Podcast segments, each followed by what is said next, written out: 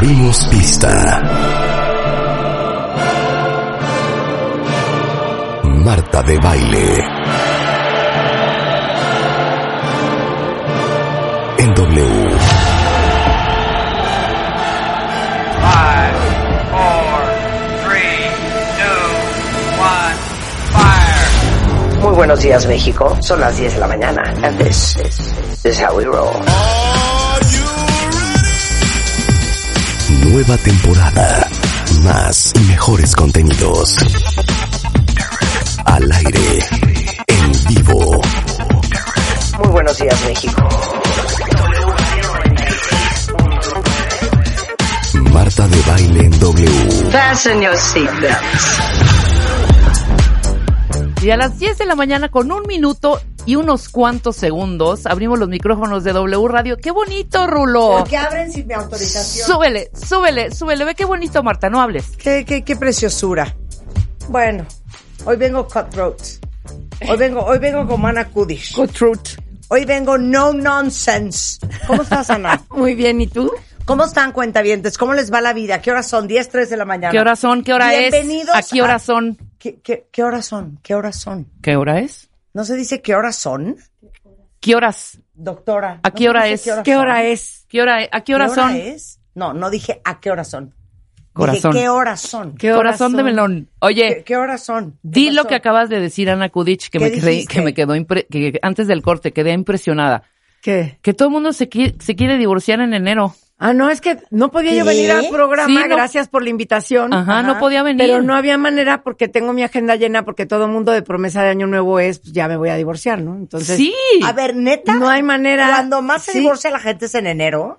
pues yo no sé, este enero en específico, todo mundo de promesa de año nuevo a sí mismo ha dicho que se quiere divorciar y que ya va a terminar la mala relación en la que viven. Y entonces, pues yo no podía venir al programa porque mi agenda ha estado un poco saturada. Oye, pero te digo algo, yo creo que también es porque, híjole, a ver, no voy a hacer la gatada de divorciarme. Sí, o sea, por el la 3 de postergación. diciembre. Sí, no, no, sí. Porque viene la Navidad, vienen los Reyes, Santo Claus. No, pues todo el mundo fue con la suegra, con el Exacto, suegro, entonces se ya. aguantó. Voy a estirar la liga hasta enero. Exacto. Y en enero. Pero Órale. de verdad, Así es. que te empezaron a buscar mucho en Pues sí, la verdad es que está terrible. o sea, qué bueno, gracias porque tengo trabajo. Pero y- ya sabes que yo soy la más sí. curiosa, Ana. O sea, llegan y te dicen, hola, ¿qué tal? ¿Y tú qué les dices? No, pues, ¿En qué te puedo ayudar? ¿En qué te puedo ayudar? No, el- primero tengo que saber Sí, el nombre sí. de las personas Sí, para saber si no alguien ya me vino a ver, ¿no? Ah, ¿cómo? Porque luego ya resulta que él ya me consultó o ella ya me consultó y entonces yo ya no puedo atender a esa persona. Entonces siempre tengo que preguntar el nombre de las personas Claro. y casi siempre todo el mundo está muy reacio a dar su nombre, Sí. a decirme con quién están casados o con quién están casadas. Este, O sea, y el- no el- es porque yo sea chismosa, es porque yo necesito saber si esa persona no me ha consultado Claro, antes no es tu o cliente. O sea, no, porque no con me los interesa. abogados es shotan a Kudish. Y Pues- quien shotea es quien se queda. Pues es que hay veces que me vienen a consultar nomás para eso, ¿no? Sí. Por eso cobro. Ah, por eso, pero entonces llegan a consulta Sí. y si ya fue mi marido a consultarte Ya también, valió porque ya, ya, no, puedo- me puedes atender. no. Ya no me puedes divorciar. Entonces, por eso, pues sí preguntamos quién- Claro. quiénes son las personas que Claro. hablan. y, o y, que y piden abre la conversación con, es que me quiero divorciar. Pues no necesariamente. ¿Qué te eh, dicen? a veces me dicen quiero, me quiero divorciar, o a veces no me han pagado la pensión, o a veces mis hijos no quieren ir a ver al papá, o no puedo ver a mis hijos porque mi esposa no me lo permite. Ah, claro. O sea, cada quien tiene sus diferentes temas a tratar. Hay personas que ya están divorciadas y que vienen a consulta y hay personas que apenas están en el, en el proceso de divorciarse y obviamente quieren saber pues cómo se lleva, de qué se trata, qué Claro. tienen que hacer. Y bueno, pues es muy bien que vengan, porque está muy bien que vengan, porque de esa manera pues se preparan para lo bueno y para lo malo. Es decir, para firmar un convenio y negociar, o pues para prepararse para la guerra en caso de que no puedan llegar a un acuerdo. Entonces, bueno, pues todo eso está, está muy bien. Así es de que estos programas también sirven para que tus cuentavientes por lo menos Claro. sepan de qué se trata y cómo se tienen que preparar, ¿no? Claro. Pero ahorita oye, que dijiste shot Ana Kudich, Ajá. de tres hombres diferentes que se están recién divorciados, Ana, están temblando, ¿eh? Así de, yo, ¿cómo vas con tu divorcio? No, pues es que mi exmujer está con Ana Kudich. Ah. Ah, ya sabes, así de, de verdad. No, a ver, yo siempre No, he pero es- dicho... Pero eso es leyenda urbana, ¿no? O sea, No. siempre- lo único bueno de estar conmigo es que seguramente están preparadas, seguramente tienen documentos, seguramente Sí. saben más cosas que otras A personas. ver, yo siempre se los Eso he es- dicho, ¿no? Ana Kudish es la más perra del condado. A ver, Claro. les voy a dar esta estadística. Solamente cuatro de cada diez menores de edad tienen pensión alimenticia paterna. Y Ana Kudish, que es abogada de la Escuela Libre de Derecho. No, Ah, no, la de la Náhuac. Náhuac, ¿verdad? Universidad de la- Anáhuac. Maestra en Derecho Familiar por el Instituto de Ciencias Jurídicas. Es la más perra del país. Punto y se acabó. Y explícame algo. ¿Cómo es posible que solo existan cuatro de cada diez niños recibiendo pensión alimenticia de su papá? Por muchas razones. Por muchas razones. La primera razón es porque las mamás muchas veces prefieren ponerse a trabajar, mantener a sus hijos y no estar persiguiendo a un sujeto que ya se fue, que ya las dejó, que no tiene trabajo, que de todos modos no servía para nada, que lo estaban manteniendo, etcétera. Y entonces deciden que para qué demandan pensión si el sujeto no les va a pagar absolutamente nada. Porque ya sabían desde que vivían con esa persona o desde que tuvieron hijos con esa persona que esa persona no generaba dinero. Y muchas veces el motivo de la separación es justo eso, que el varón con el que están pues no es un buen proveedor. La otra es porque ignoran que la ley protege a sus hijos, que la ley las protege a ellas, que pueden acudir incluso ante un juez familiar, solicitar el pago de una pensión alimenticia sin necesidad de tener un abogado. Y ese juez inmediatamente señalará un porcentaje respecto del salario o del sueldo que la persona tenga para efectos de hacer una, una deducción o descuento Sí, de la sí, pensión sí. alimenticia, tanto para ella si es dependiente económica como para los hijos. Muchas mujeres creen que no tienen derecho a recibir pensión alimenticia si no tienen hijos. Y eso no es verdad. En la medida en la que la mujer es dependiente económica de su esposo, la mujer también tiene derecho a recibir pensión alimenticia con independencia de que tenga hijos o no. Es decir, los hijos tienen derecho a recibir pensión alimenticia mientras estudien y tengan la edad cronológica de estudiar, porque no queremos fósiles que estén reprobando y tengan una licenciatura hasta dentro de no sé cuánto O sea, tiempo. ¿cómo? Si tu hijo sigue estudiando a los 29 años, Pues depende. A ver, si tu hijo es médico, sí. seguramente Sí, va a sí. estar estudiando hasta Ya. los 30, Y puede 31 seguir años. Y puede seguir recibiendo pensión porque Ya. su carrera y su especialidad y lo que haga, pues implica que hasta entonces va a estudiar. Pero Pero, si tu hijo estudia derecho, por Claro, ejemplo, como yo. ¿no? Pues a los 25 ya. O sea, muchas gracias. Oye, pero está interesante eso. Eh, el cónyuge, porque quiero sonar contigo muy profesional. Ay, ay, ay. El cónyuge tiene el derecho de recibir pensión alimenticia, Sí. hombre o mujer. Hombre o mujer depende. A ver, hoy hay muchas mujeres que son CEOs de una empresa, que ellas son las que realmente generan dinero, incluso que las mandan expatriadas a diferentes lugares del mundo.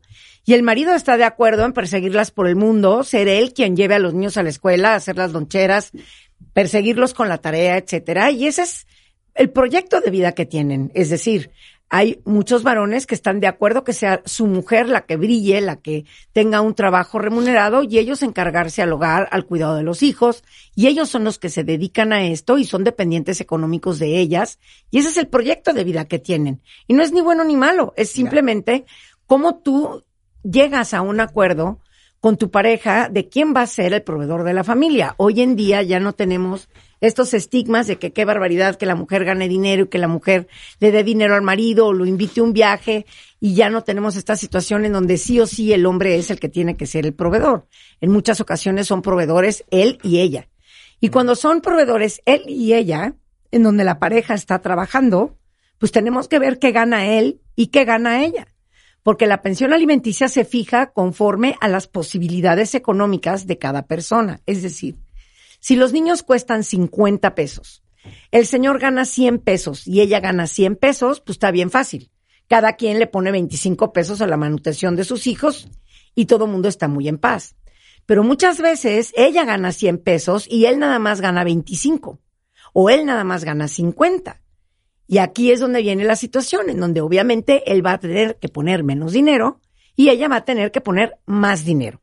O a la inversa, ella no genera dinero porque no trabaja, no tiene un trabajo remunerado, se dedica al hogar y al cuidado de los hijos. Y la ley establece que quien se dedica al hogar y al cuidado de los hijos es tanto como que hiciera una aportación económica al hogar.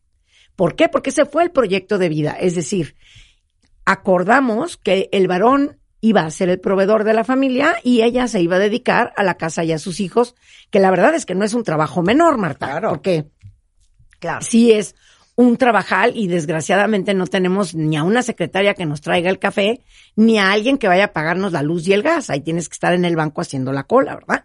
Y recogiendo a los niños y llevándolos a sus clases extraescolares y comprando el mapa de los ríos y bueno, todo lo que una mamá tiene que, que hacer cuando se dedica al hogar y al cuidado de sus hijos al 100%. No quiere decir que las que trabajamos no lo hagamos. Nosotros somos como payasos de tres pistas. Estamos trabajando pero en el súper, pero con los niños y así Claro. sucesivamente. Claro. Entonces, ¿qué sucede cuando una persona no genera dinero y la otra es la que paga todo? Pues ese es el proyecto de vida que decidieron tener. Al- aunque tú no aportes dinero, la ley establece que sí lo estás aportando. Y por eso cuando tú te divorcias, tienes derecho a recibir pensión alimenticia por los años que estuviste casada o unida en concubinato, como viviste los últimos dos años de vida en común, o el último año de vida en común ¿Por si vives en el? Estado de México, Ajá. por el tiempo que estuviste casada. Es decir, Ah, como si estuve casada 20 años, Sí. 20 años más me mantiene. sí, si tú te dedicaste al hogar y al cuidado de los hijos, Sí. Entonces, estas personas que se separan, pero no se divorcian, pues son como el pronóstico deportivo, más lo que se acumula esta semana, porque le van acumulando años de manutención a la señora con la cual ya no viven.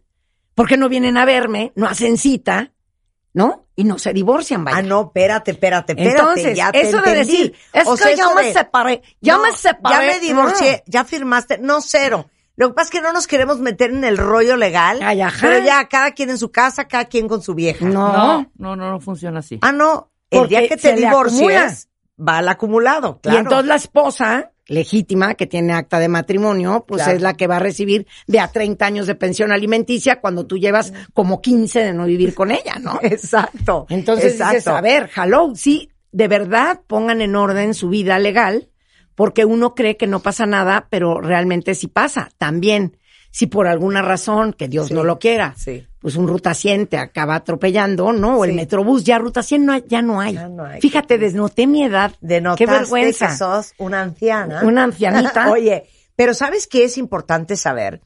Eh, y ahorita nos vamos a enfocar en el tema de los niños, pero hoy en día que a un gran porcentaje de las mujeres ganan más que sus parejas, Sí, es correcto.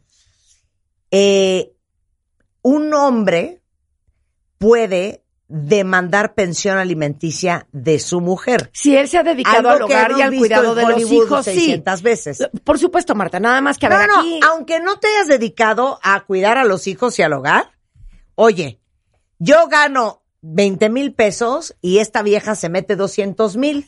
Sí, Yo quiero que ella me comparta.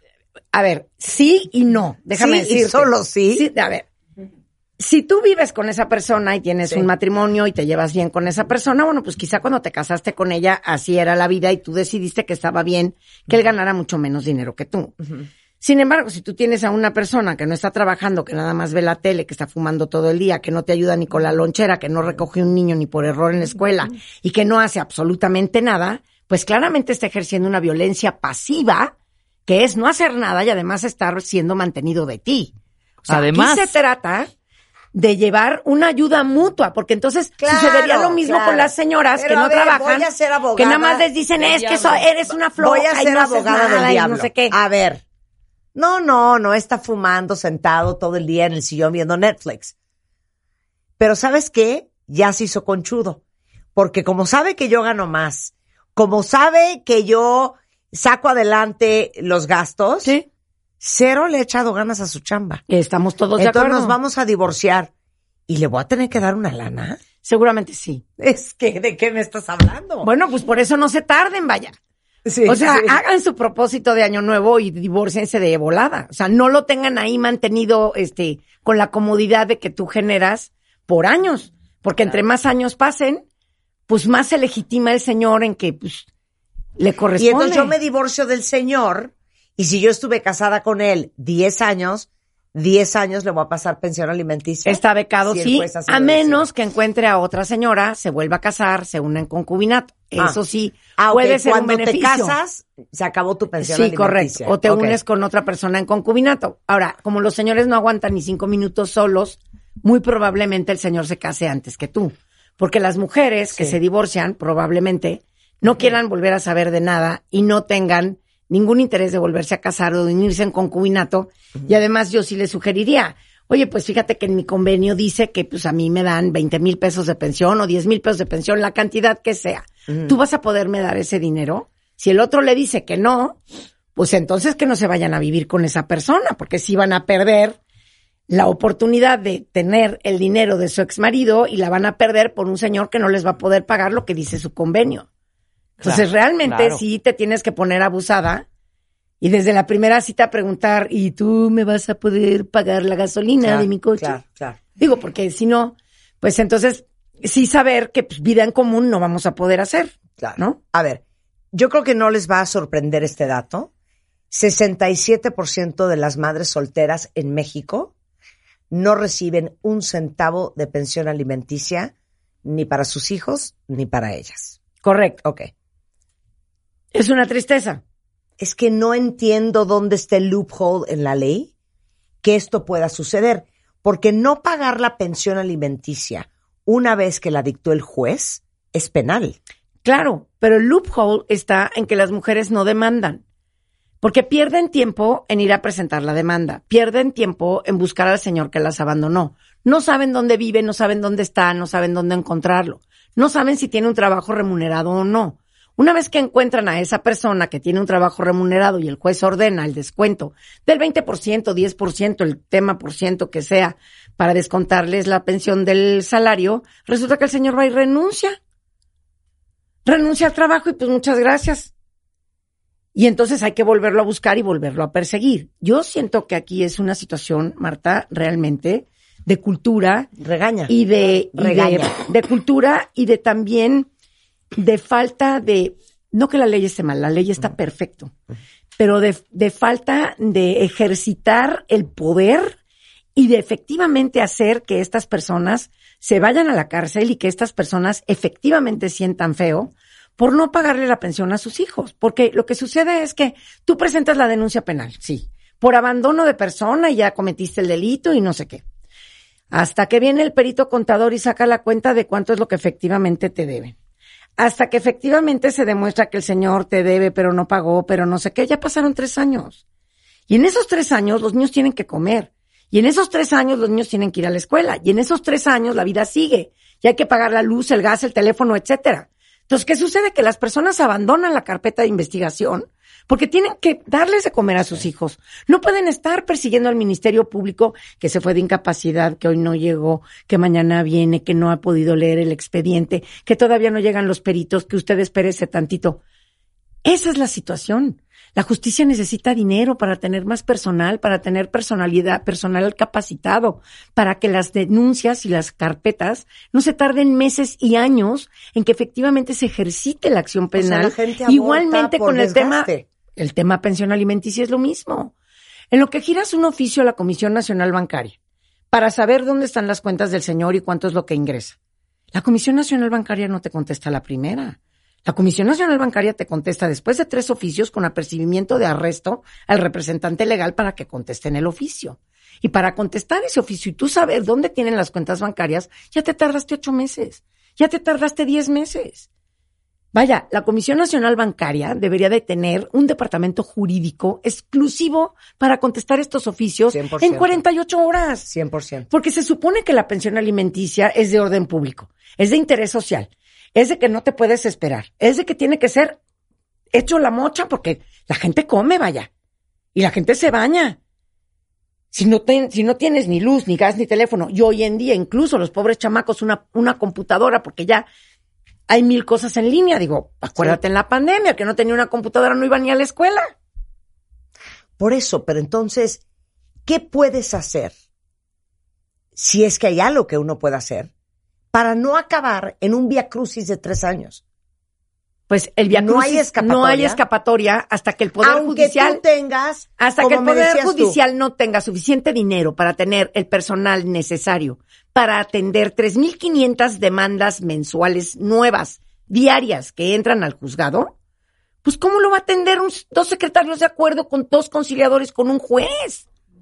O sea, te digo, no hay manera, Marta. Claro. No hay horror. forma. Oye, pero dime una cosa. Tú has hablado mucho y has recomendado a hombres y a mujeres Sí. que sepan cuánto gastan, tengan los recibos, las facturas, eh, sepan dónde están las cuentas de banco, Que pidan nota de todo. que pidan nota de todo, que tengan un archivo que pueda explicarle a un juez ¿Cómo viven? cómo vives y cuánto cuesta vivir. Correcto. ¿Cuánto ¿No? cuesta vivir tú? Sí, que tú y tus hijos. Porque cada quien Claro, tiene una forma de vivir claro. distinta. Tú y tus hijos. Sí. ¿Cuánto cuesta este estilo de vida? Correcto. ¿No? Porque en base a eso el juez va a decidir cuánta pensión alimenticia te da. Y además, Indistintamente también, que tengas todo preparado. por supuesto, y se va a no te vas a salvar de esa. No, y además se va a evidenciar que si el señor está ocultando sus ingresos, tú vas a demostrar con estos papeles que aunque él diga que gana menos, siempre gana más. Porque si tú pagas de colegiatura cinco mil pesos y el señor dice que él nada más gana dos mil quinientos, pues claramente no puede pagar una colegiatura de cinco mil pesos si él gana dos mil quinientos. Hoy inventan que es su mamita linda la que paga la colegiatura. Es decir, las abuelas están pagando colegiaturas. Cuando además las abuelas están pensionadas y no generan un peso. Sí. Entonces, todo este tipo de mentiras tiene que ver con la cultura de no decir la verdad, con la cultura de no hacerte responsable de tus hijos, con la cultura de que porque estás enojado con la mamá de tus hijos, porque no te deja verlos, porque te engañó, porque tú ya no la quieres, por la razón que sea. Y la cultura es no hay que pagar. Porque de esa manera la señora sufre. Y los niños, pues que creen que también sufren. Y los niños no tienen la culpa de nada.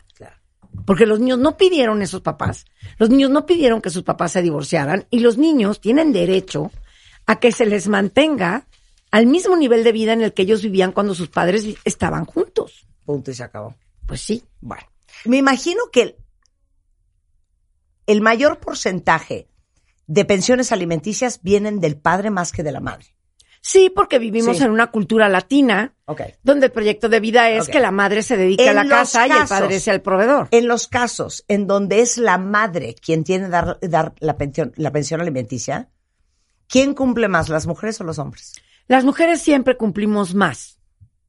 Porque, a ver, una mujer se gasta todo su sueldo en su familia, le compra cosas a los hijos, compran cosas para la casa, siempre todo está destinado a su casa y a su familia. Y los varones no destinan siempre todo su dinero a su familia. Ya. Ellos tienen otras cosas que hacer y tienen sus hobbies y tienen otros otros eventos y otras cosas y entonces no destinan todo su dinero a su familia. No podemos generalizar, por supuesto, siempre hay que ver las particularidades de cada caso y mucho menos en materia de familia porque cada persona y cada familia tiene dinámicas y funciones diferentes. No podemos generalizar, pero por lo general y emocionalmente así funciona. Las mujeres damos todo a nuestra casa y a nuestros hijos y los varones no lo hacen así. Ok. La pensión alimenticia no prescribe. Mira, no es que no prescriba, es que entre cónyuges siempre puedes reclamar lo que tú quieras y no prescribe nada. Con los concubinos es distinto.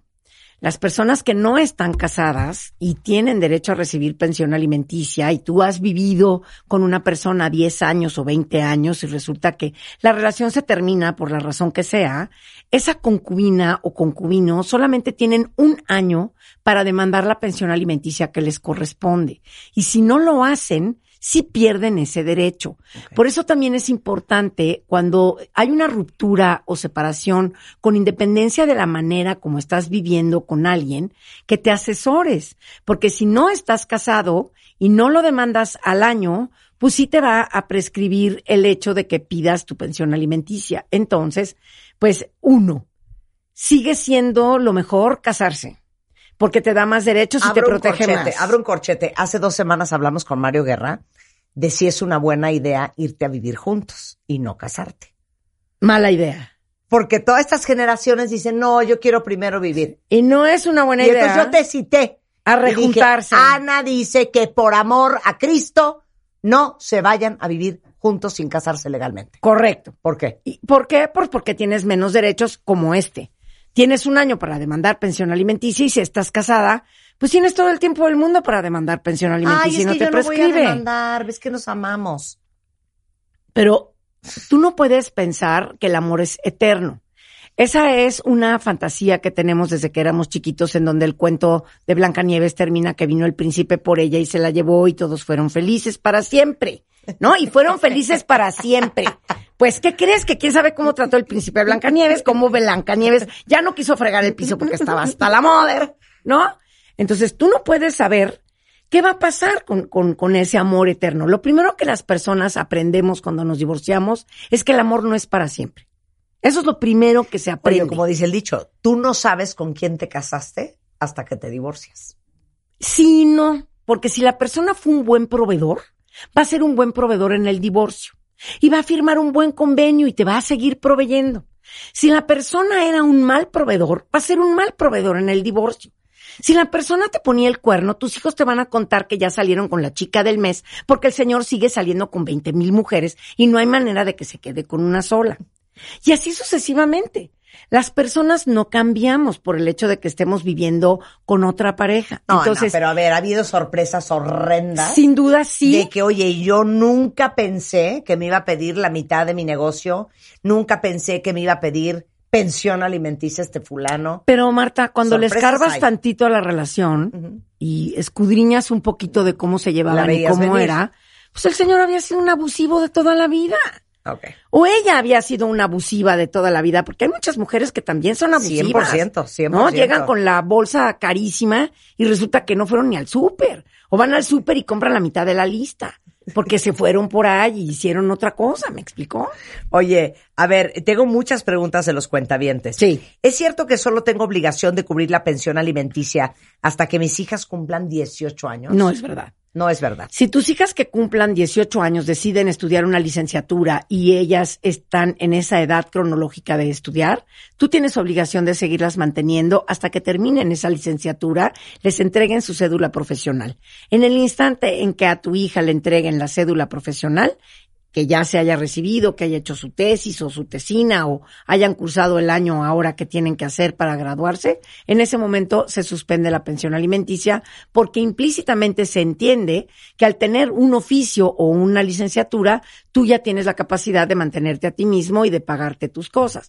Lo cual tampoco es verdad, Marta, porque muchos estudiantes de derecho que trabajan conmigo, pues no habría manera que se pagaran su vida si sus papás no estuvieran detrás de ellos, cubriéndoles muchísimas cosas, porque el sueldo que te recibes cuando recién terminas una profesión, pues es ínfimo contra el que recibes cuando ya tienes mucha más experiencia. Claro. Eso lo sabemos todos. Oye, ¿qué pasa si mi exmarido, y esto es pan de todos los días, demuestra que no tiene los medios suficientes para pagar la pensión alimenticia? Pues ya te amolaste. A ver, si no tiene los medios suficientes para pagar los 10 mil pesos que tú necesitas de pensión alimenticia, pero sí te puede pagar 6 mil, pues te va a pagar 6 mil porque la pensión se fija conforme a las posibilidades económicas del, acreedor, del deudor alimentario y las necesidades del acreedor.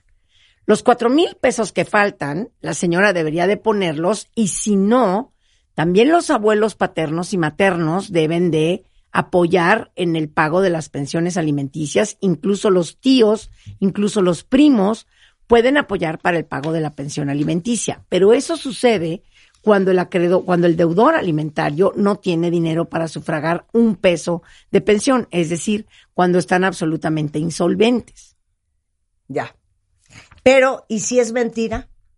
Si es mentira, tienes todos los medios legales para demostrar que es mentira, tales como girar oficios a Hacienda para ver cuánto ha pagado de impuestos, en el Seguro Social para saber cuánto es lo que eh, está dado de alta a la Comisión Nacional Bancaria, de la que hablábamos hace rato, para saber cuánto tienen sus cuentas bancarias. Puedes girar un oficio a su trabajo, preguntar cuánto gana, qué bonos recibe, cuáles son las prestaciones que tiene, si recibe vales de despensa, si recibe vales de gasolina, si recibe bonos por comisiones o porque ¿Y la si empresa es sí un trabajo informal? Si es un trabajo informal, es terrible porque pues es como quitarle la bolsita al lavaparabrisa de la esquina, ¿no? Bueno, y saber cuántas monedas trae allá adentro.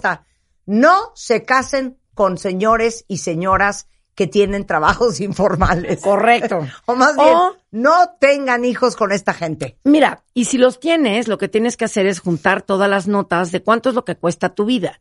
Porque cuando tú no puedes demostrar el salario o el ingreso de una persona, lo que vas a demostrar justo es tu nivel de vida. Cuánto gastas y cuánto necesitas para vivir. Y por eso necesito la nota del café del 7-Eleven o del Starbucks Coffee, a según a dónde les guste O comprarse sea, el café. tú te quieres jalar los pelos de la cabeza cuando le dices a tu cliente, hombre o mujer, dame las notas de lo que gastas. Me dicen siempre que no tienen nada, que no guardaron nada y que no tienen nada y que no, no sabían que tenían que guardar. Y déjame decirte que a partir de que estoy viniendo aquí contigo, ya viene mucha gente diciéndome que ya tiene todo guardado. Ay, ya los amo. y no sabes el Los gusto amo. que me da Vuelve a dar la lista. que por lo menos esto funcione. Vuelve a dar la a ver, lista. En una pensión alimenticia tenemos derecho a tener habitación. Eso quiere decir que cuando nos dicen la casa es mía y si tú te quieres ir de la casa, pues entonces tú te vas porque la casa es mía, no es verdad. Tenemos derecho a recibir habitación como parte de la pensión alimenticia. La comida, el vestido, la colegiatura, las inscripciones, las clases extraescolares, todo lo que sea educación, la salud, todos los médicos, todas las medicinas, todas las cuestiones que tengan que ver con la cuestión médica y la comida.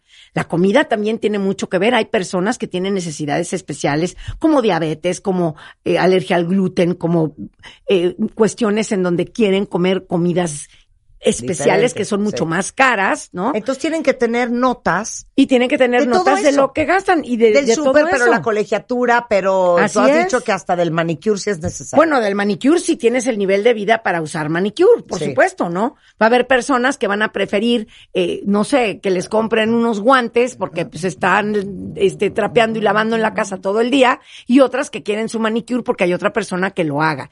Y lo que no se vale es decir, es que como tiene una empleada doméstica, es una floja, no hace nada en la casa. Los señores llegan a su trabajo y tienen una secretaria que les trae el café, hubo una persona que vino a limpiar el escritorio y ellos también tienen personas que los ayudan en su trabajo. Entonces no se trata de decir el señor no trabaja porque le sirvieron el café y le limpiaron el escritorio.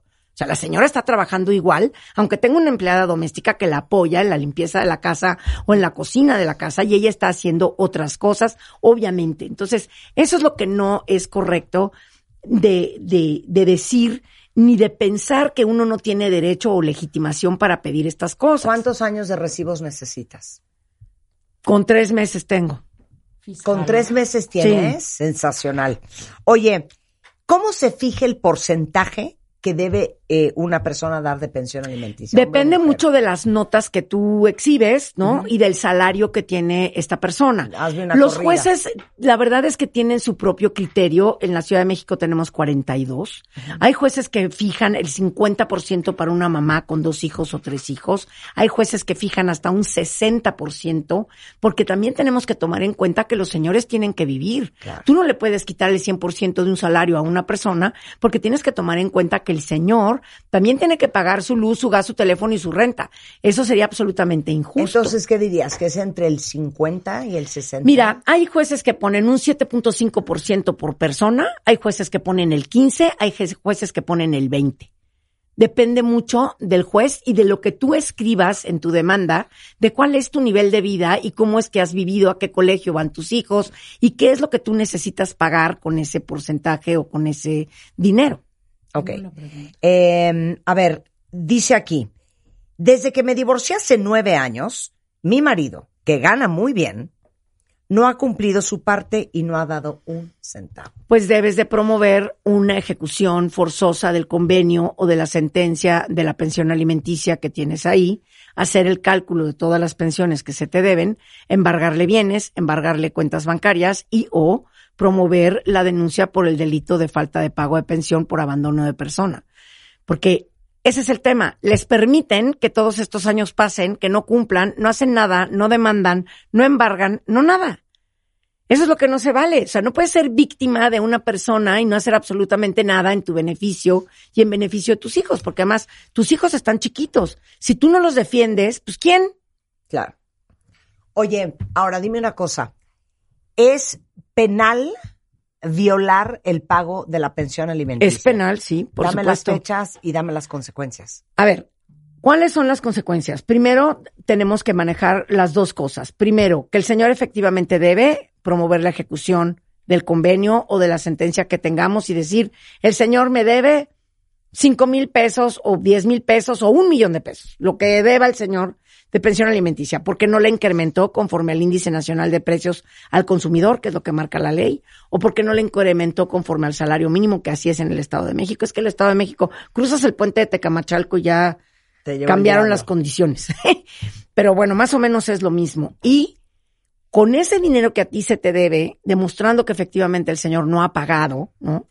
Tú vas con el Ministerio Público y dices, el señor me debe todo esto de pensiones alimenticias, ha cometido el delito de abandono de persona y quiero que me pague.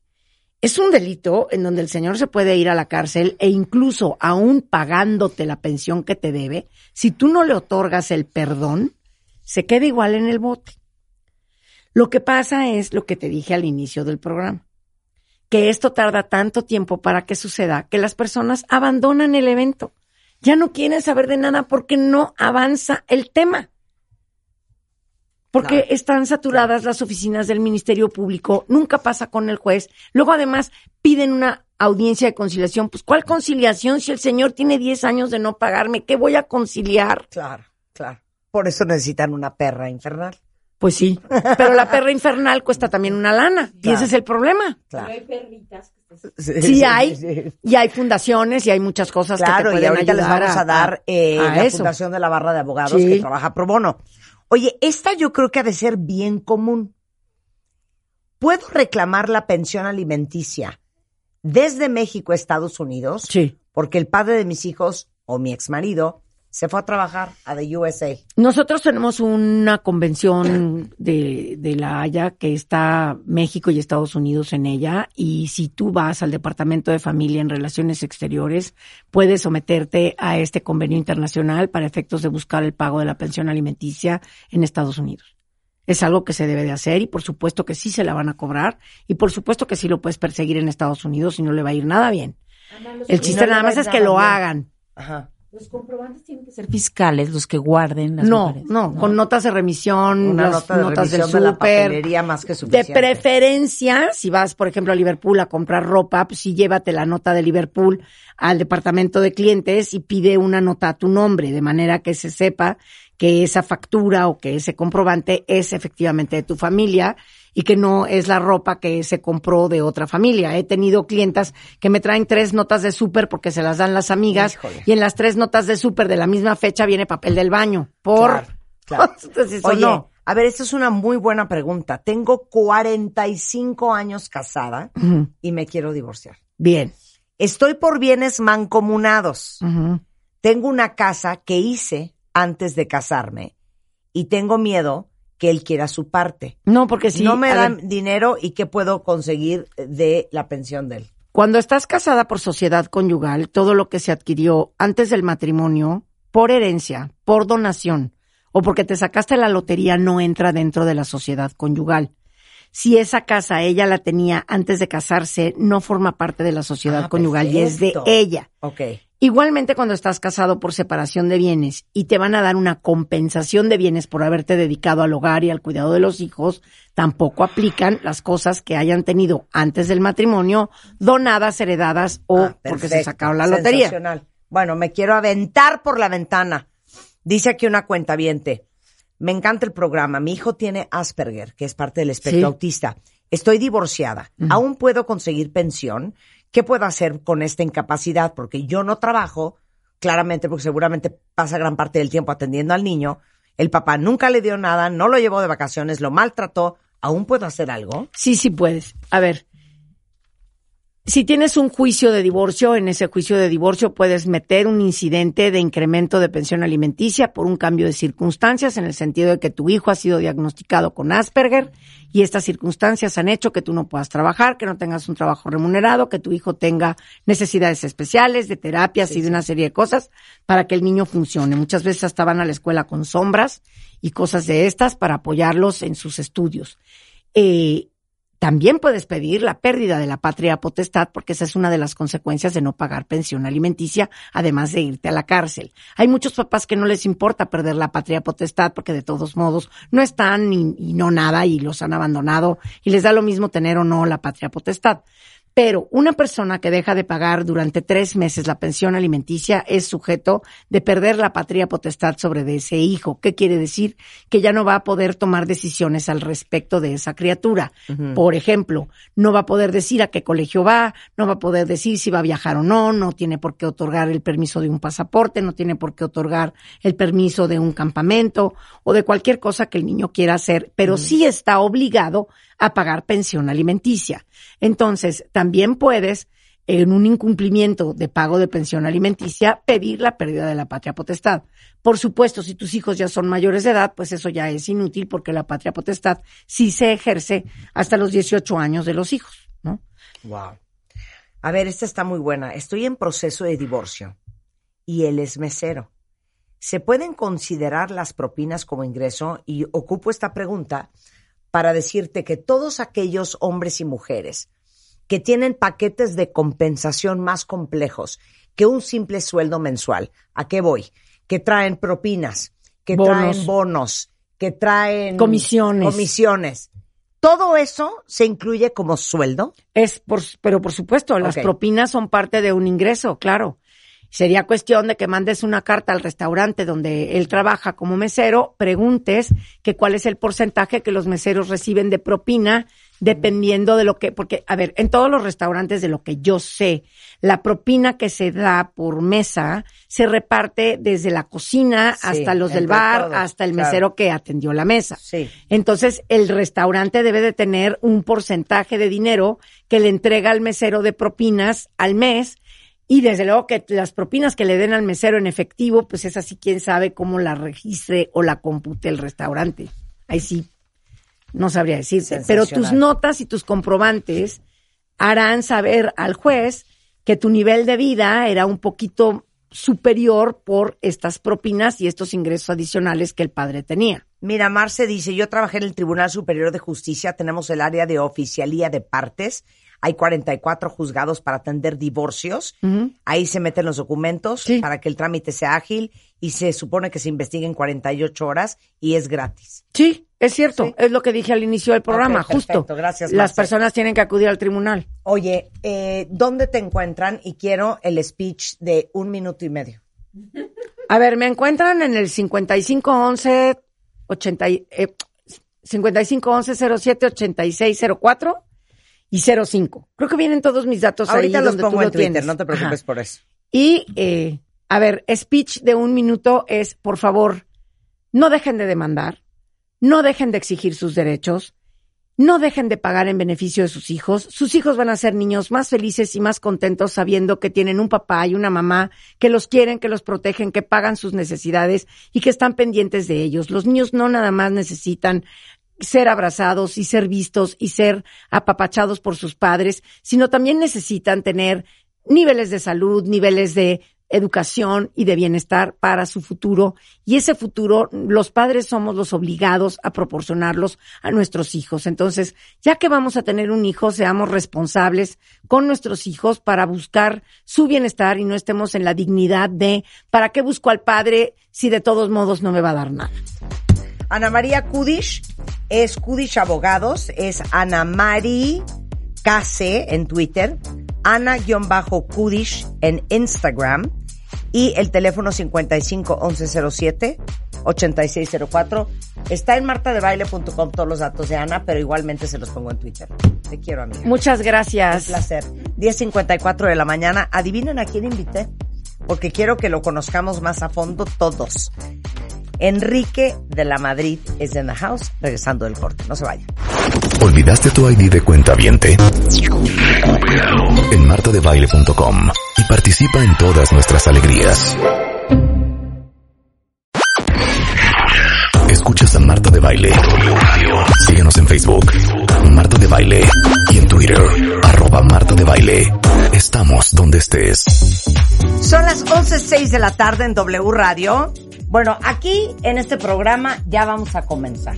Sí. Ya vamos a comenzar a conocer a quien tenemos que conocer.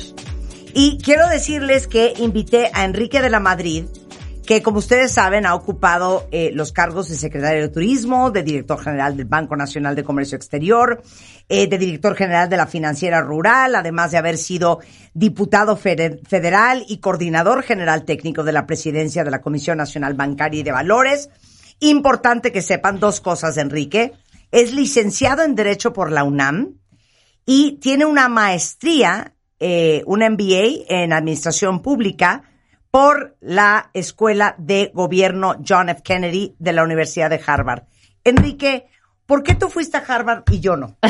Por ejemplo, yo quisiese, yo quisiese empezar por ¿Puedo ahí. responder, Enrique, nada más, dándote un, un, un ligero O sea, tip? el, el A ver, sí. 7.3 con que me gradué en prepa, ¿tú crees que fue fundamental para no ir Yo a creo que Harvard? pudo, pudo haber influido, sí. Pudo haber, sí, sí, influido. pudo ¿Tu haber carrera influido. completa, Marta, en Sí. qué fue? ¿Completa en qué terminaste? ¿En qué te graduaste? ¿Cuál completa? No me gradué. Si la sigue ¿Sí completando. te graduaste? Cero. Ah, ya, Marta. Es carrera trunca. Ah, Ay, pues Oye, eso puede- oye, tú- esa puede ser una parte de la Esa explicación. puede ser una parte de la Ese explicación. que seguramente no solicitaste No, y no fue un MBA, aceptado. fue, es un, un, eh, que es un MPA. Sí, o sea, administración pública. Administración Sí, sí. Pública. Por Es la Escuela de. Gobierno John F. Kennedy de la Universidad de Harvard. O sea, estás muy bien formado.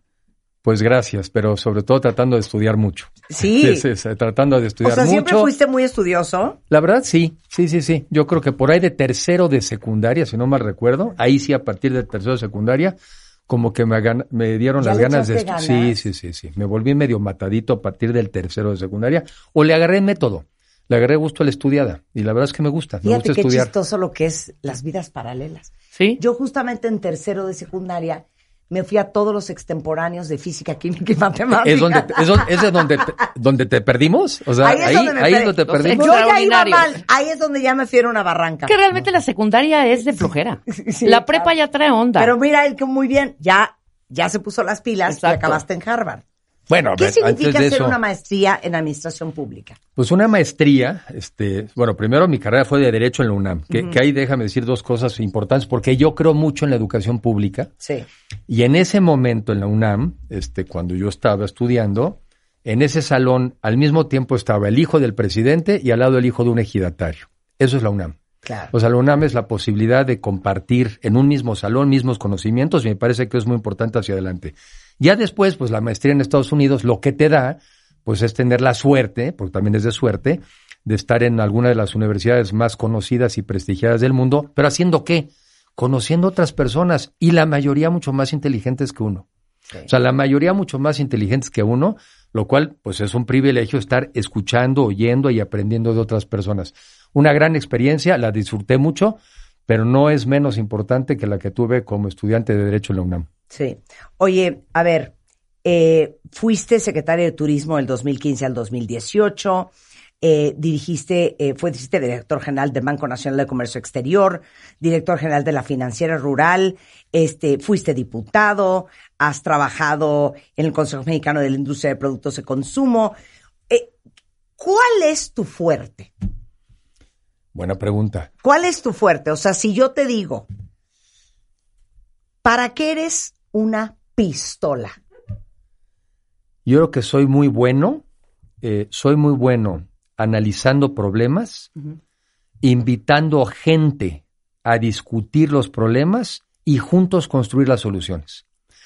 Y creo que soy bueno en poner también, en detectar las oportunidades, también invitar un grupo de personas y juntos decidir cómo las aprovechamos. O sea, creo que parte de mi formación es juntar gente. Este, en el México de hoy, donde constantemente te preguntan, ¿dónde? ¿No? ¿Dónde? ¿Quién podrá ayudarnos? Sí, ¿Quién sí, podrá salvarnos? Así estamos todos. Tenemos una, una visión vieja de un liderazgo. Y una de las cosas que aprendí en esa maestría es que un líder no es el que dice, síganme, yo tengo la solución, yo sé todo. No, un líder es el que pone sobre la mesa los problemas e invita a los demás a contribuir a resolverlos. Ese es el liderazgo en el que yo creo y yo creo que en eso, en eso soy bueno.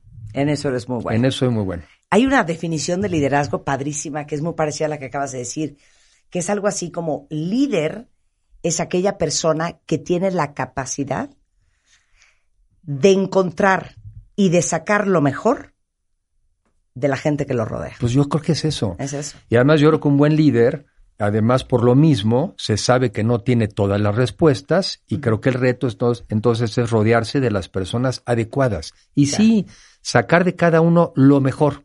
Hay gente que, que está luego ubicada en malos sitios. Es muy talentosa para Claro, unas cosas, pero está en el lugar Mal equivocado. mal casteada. Pues sí, Sí, mal casteado, mal- mal, casteado. casteado. Exacto. Bueno, pues entonces casteado. es eso. Oye, ¿te puedo, ¿te puedo hacer preguntas personales? Eh, échale. Porque yo creo que Sí, porque te vi La- al principio muy formalita Sí, y que sí, el sí, no, no, espérate, es ahí voy, ahí voy. Ahí te- no te voy Lo que pasa es que yo creo que la misión de este programa, porque no somos necesariamente un programa político, es enseñar el lado B de la gente pública como tú. Eh, te vemos todos los días en redes sociales, te vemos en eventos, te vemos eh, muy activo, pero creo que el mejor servicio que le podemos dar a la audiencia es que conozcan el otro lado de Enrique de la Madrid, no el Enrique de la Madrid público. Entonces, platícame toda tu vida familiar. ¿Quién, e- quién es tu esposa? ¿Cuántos hijos tienes? ¿De qué edad son? ¿A qué se dedican? Bueno, a ver, Eva, primero ver. estoy casado, que tú la conoces muy Sí, bien, sí. A, a Isabel, Isabel Prieto. Eh, es una mujer muy inteligente. No, aparte, voy a hacer un corchete. Isabel Prieto, la esposa de Enrique, y eso te da un plus, ¿eh? Eso te da un bono.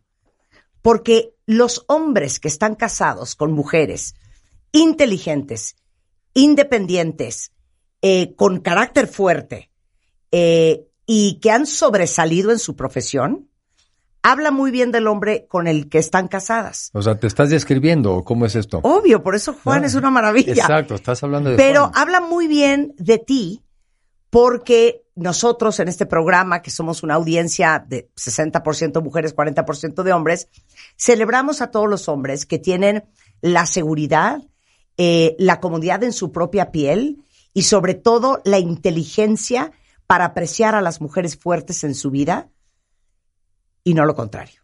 Bueno, pues no puedo estar más de acuerdo. De entrada, a ver, vengo de una gran madre. Sí. Sí, primero empecé por mi mamá, pues es que es una, fue una mujer que por un lado muy cariñosa, muy familiar, ella más bien no era una persona de mucha formación académica, Sí.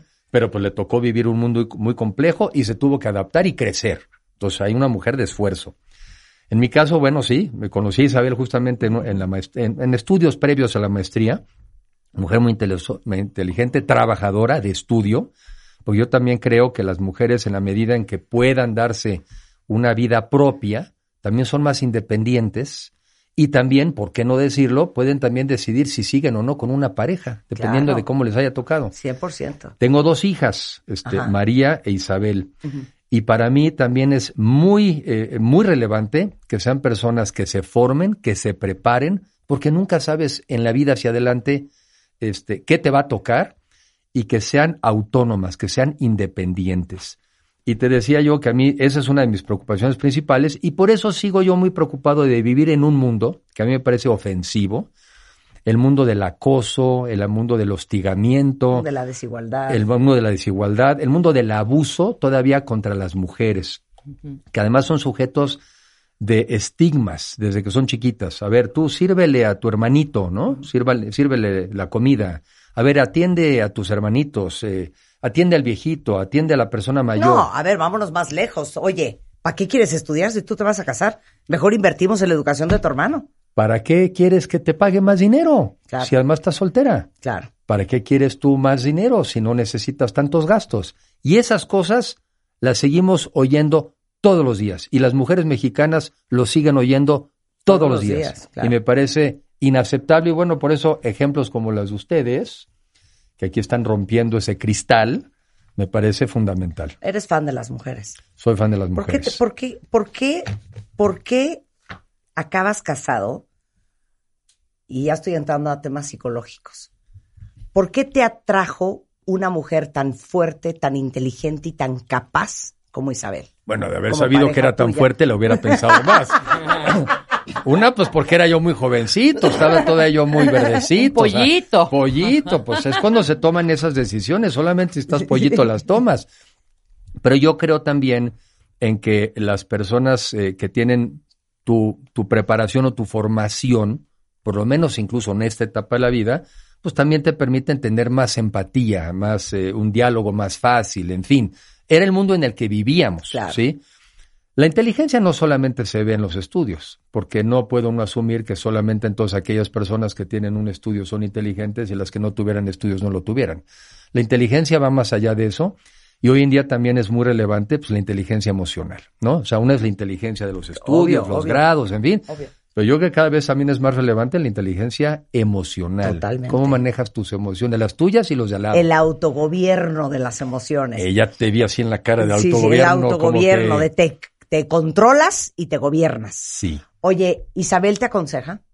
Sí, sí, a veces no siempre se lo pido, pero, Sí. sí, pero- pero el consejo siempre está ahí, el consejo siempre está ahí, porque yo creo que hay la buena intención de sugerir, oye, yo creo que esto debieras hacerlo así o asá. Y ahí es donde, bueno, este, agradece uno a una persona con personalidad fuerte, pero a veces uno también dice, oye, este, ya lo había reflexionado o no.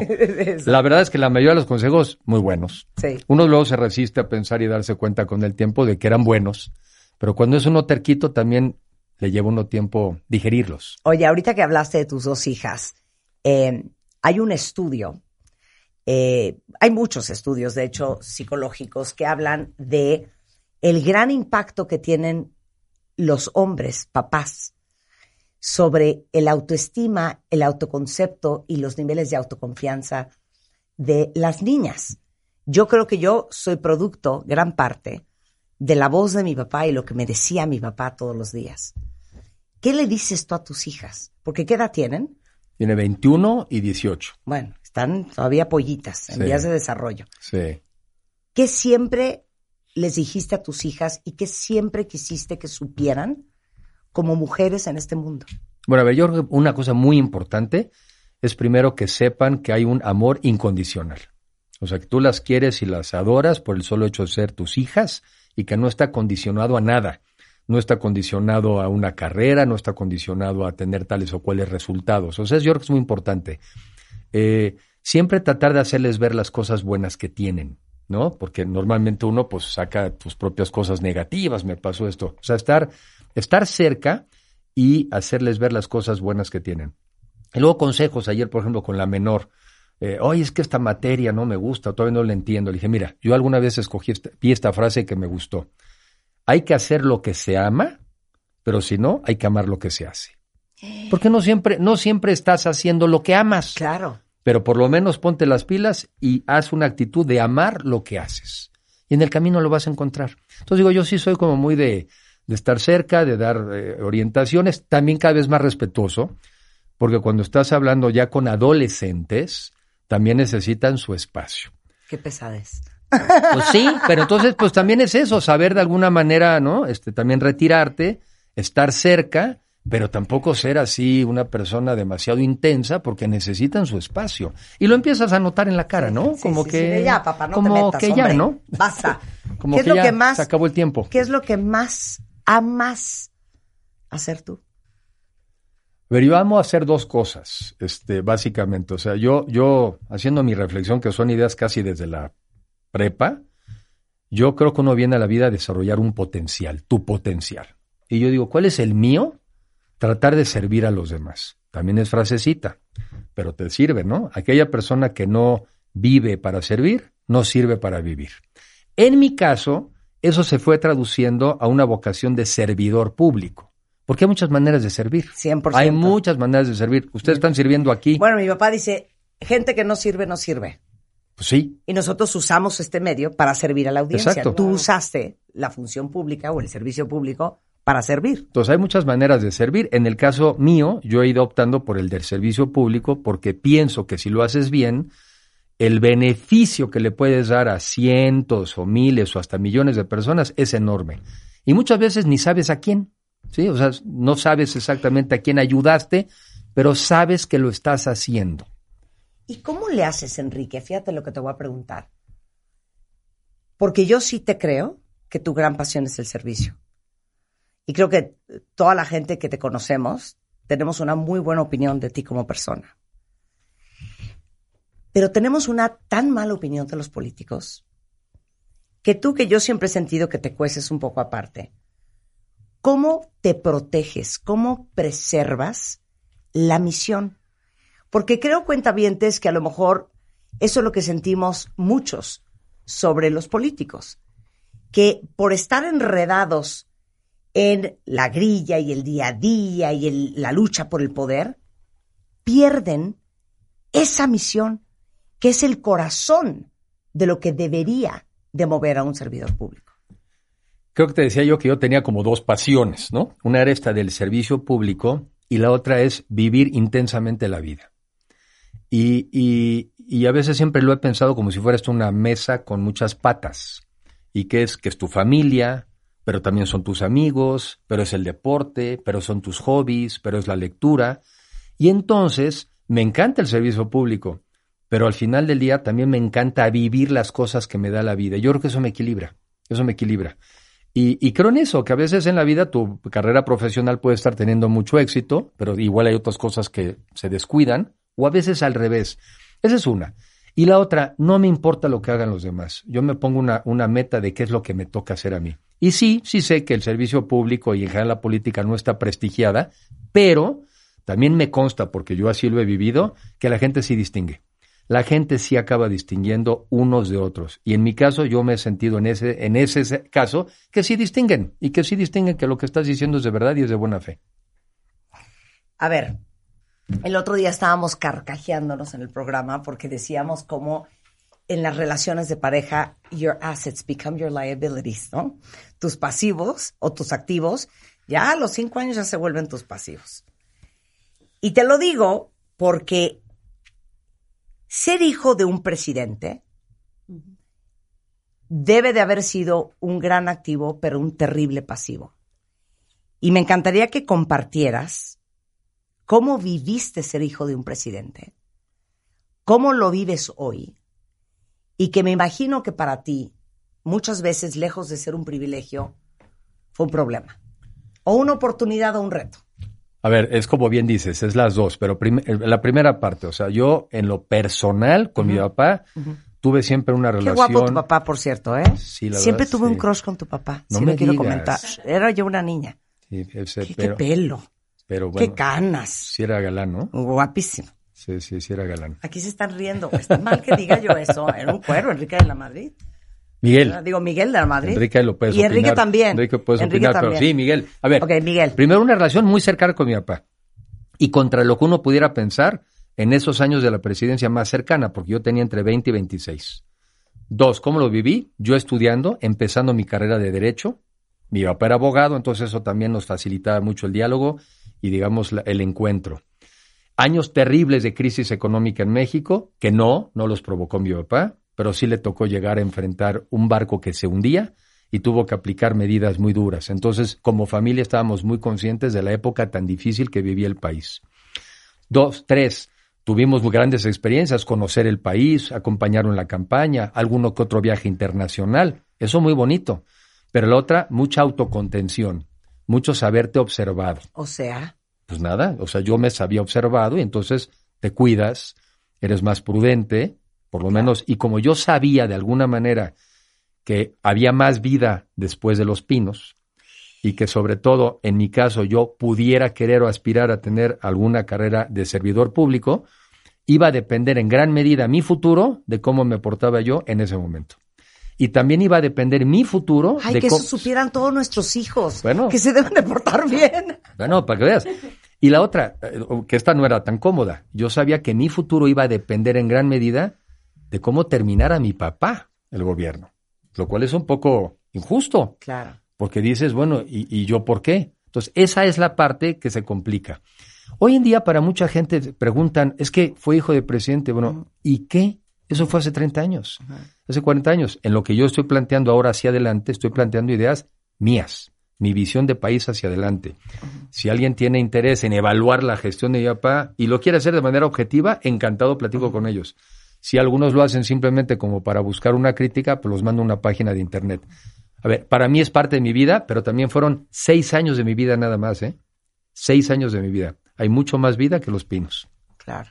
Ya terminando con el tema de tu papá y, y el reto que ha sido, porque al final cuando vienes de ahí, me imagino que tienes que hacer un doble esfuerzo por probar quién eres. Sí, y, y- y es que es así. Eh, Muchas personas piensan que todo es más fácil y, y no lo es, porque precisamente como tienes un estándar ya muy alto, la mayoría de la gente tiene sus eh, prejuicios. eh, por ejemplo, no sé, no ha de ser estudioso, o ha de ser un vago, Sí. o no ha de trabajar. O sea, siempre arrancas a partir de un prejuicio ¿O ha de negativo. ser igual que su papá?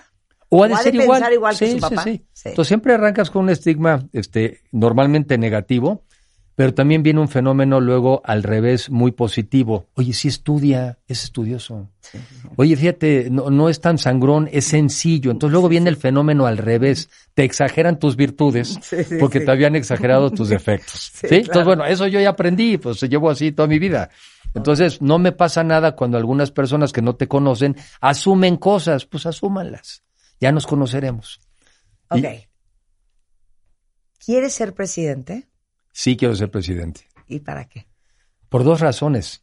Porque creo que podemos ser un mucho mejor país que el que hoy somos y sobre todo un país mejor para todos y más para los que se nos han quedado atrás. Y eso sí se puede por el entorno internacional, por el país que tenemos, por cómo podemos todos generar más bienestar para todos los mexicanos. Y dos, porque me quiero alejar del abismo al que vamos. Porque yo no estoy dispuesto a ser simplemente un testigo pasivo del deterioro permanente de este país y del cual pudiera llegar un momento en que no pudiéramos salir adelante. Ahora que platicamos fuera del aire, me llamó mucho la atención a lo que dijiste. Sentimos, y te hablo como ciudadana, eh, un gran porcentaje de la población, mucha desesperanza. Y nos sentimos como que, híjole, pero es que, ¿qué podemos hacer? A punto de ya empezar a sentirnos derrotados. Y tú decías, no podemos sentirnos así.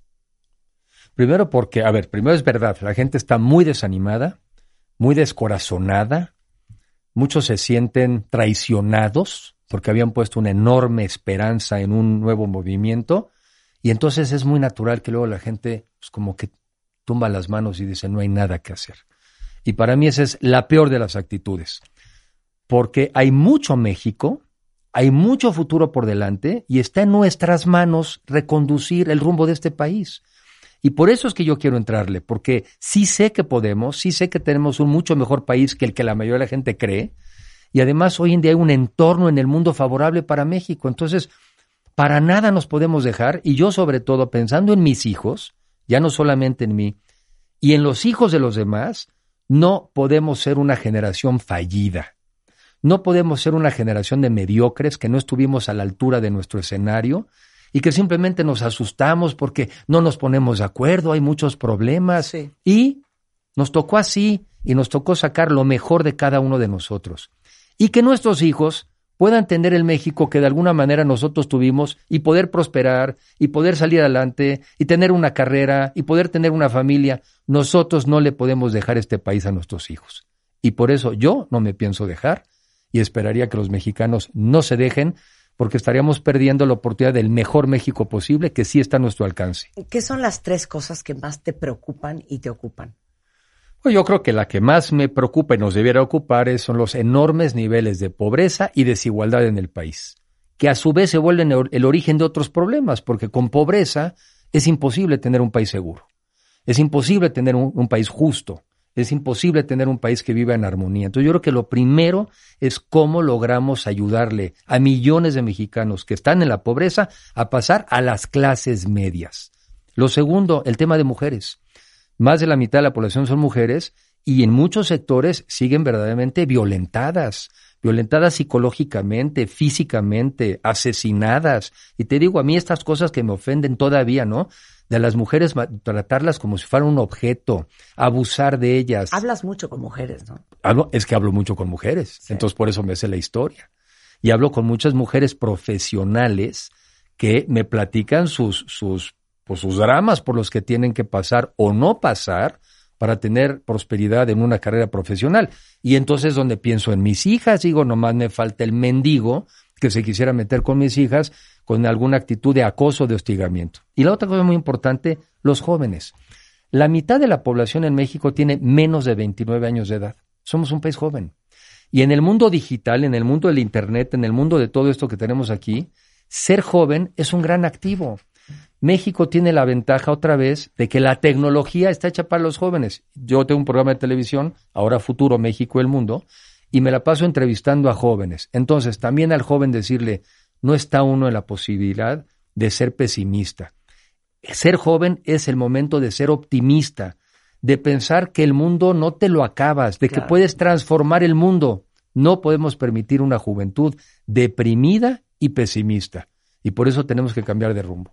Yo estoy, yo estoy, yo estoy pensando que yo te estoy haciendo una entrevista como, como CEO de una compañía. Entonces, porque serías el CEO del país. Bueno, a ver, es que en, un país creo que tienes que tener dos cosas en un presidente. Tienes que tener un administrador. Sí, porque administra recursos humanos y materiales. Y sí, y, y sí es bueno que sepas algo de administración, porque de eso va a depender que tengas buenas escuelas, buenos hospitales, buenas policías, eh, buena infraestructura. Pero sobre todo también tienes que ser un gran líder, un animador, un motivador, una persona que le diga a la gente, sí se puede, y es por ahí, es ese rumbo, que además, si lo construimos juntos, es alcanzable. Pero claro que también tiene que ser un administrador de una burocracia, que nomás veamos lo que pasa cuando no administras una burocracia. Pues no sirve para nada, no te da resultados, no te da medicina. Son las dos. Tienes que ser un líder y un administrador, un ejecutivo, pero con liderazgo. ¿Qué quieres que sepan de ti antes de terminar? Que no saben. Yo creo que lo más importante es que eh, esto que digo lo digo de buena fe y lo digo, eh, lo digo desde el corazón. Yo he vivido este país que a mí me ha dado todo y me ha dado la oportunidad de ser quien soy. Y mi manera de devolverle al país lo que me ha dado es aplicarme para que otros tengan las mismas oportunidades que tuve yo. Yo creo que yo lo que quiero es agradecer lo que a mí la vida me ha dado. Y la manera de agradecerlo en este caso es sirviendo. Sirviendo con talento, con imaginación, con la conformación de un buen equipo y de buena fe. Y el premio sería ver un México mucho mejor que el que tenemos hoy.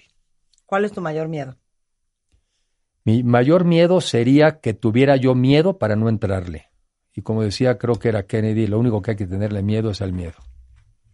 Enrique, mil gracias. Gracias a ti, Marta. Muchas gracias por la Gracias por la honestidad, gracias por la sencillez, gracias por la apertura y gracias por hablar con el corazón, como debe de ser siempre. Te dediques a lo que te dediques. Gracias, Marta. Gracias a ti. Enrique de la Madrid, a ver, eres E de la Madrid en Twitter, E de la Madrid en Instagram y háblame de ese programa de tele que tienes. Ah, sí, se llama Ahora Futuro, México y el Mundo, por ADN 40. Entonces ya son prácticamente 190 capítulos y todos esos son entrevistas de no más de 12 minutos a muchas personas del mundo de hoy, de la tecnología. Realmente para mí ha sido una escuela esas entrevistas y el que tenga tiempo se los recomiendo. Gracias, Enrique. Marta, gracias, ¿eh? Son las 11:41 de la mañana en W Radio. Vamos a cambiar de tema radicalmente, cuentavientes. A ver, tengo un par de cosas que decirles. Eh, número uno, para todos los que están escuchando, eh, no sé si han escuchado del super mega uber fan de Diego Boneta. Entonces, les cuento que el próximo viernes 10 de febrero se estrena exclusivamente en la plataforma de streaming Paramount Plus at Midnight, que es la nueva película de Diego y, y Mónica Bárbaro, a quien seguramente van a acordarse por Top Gun Maverick. El tráiler es una locura y dicen que la película está divertidísima. Y ahora sí que ideal para verla este 14 de febrero.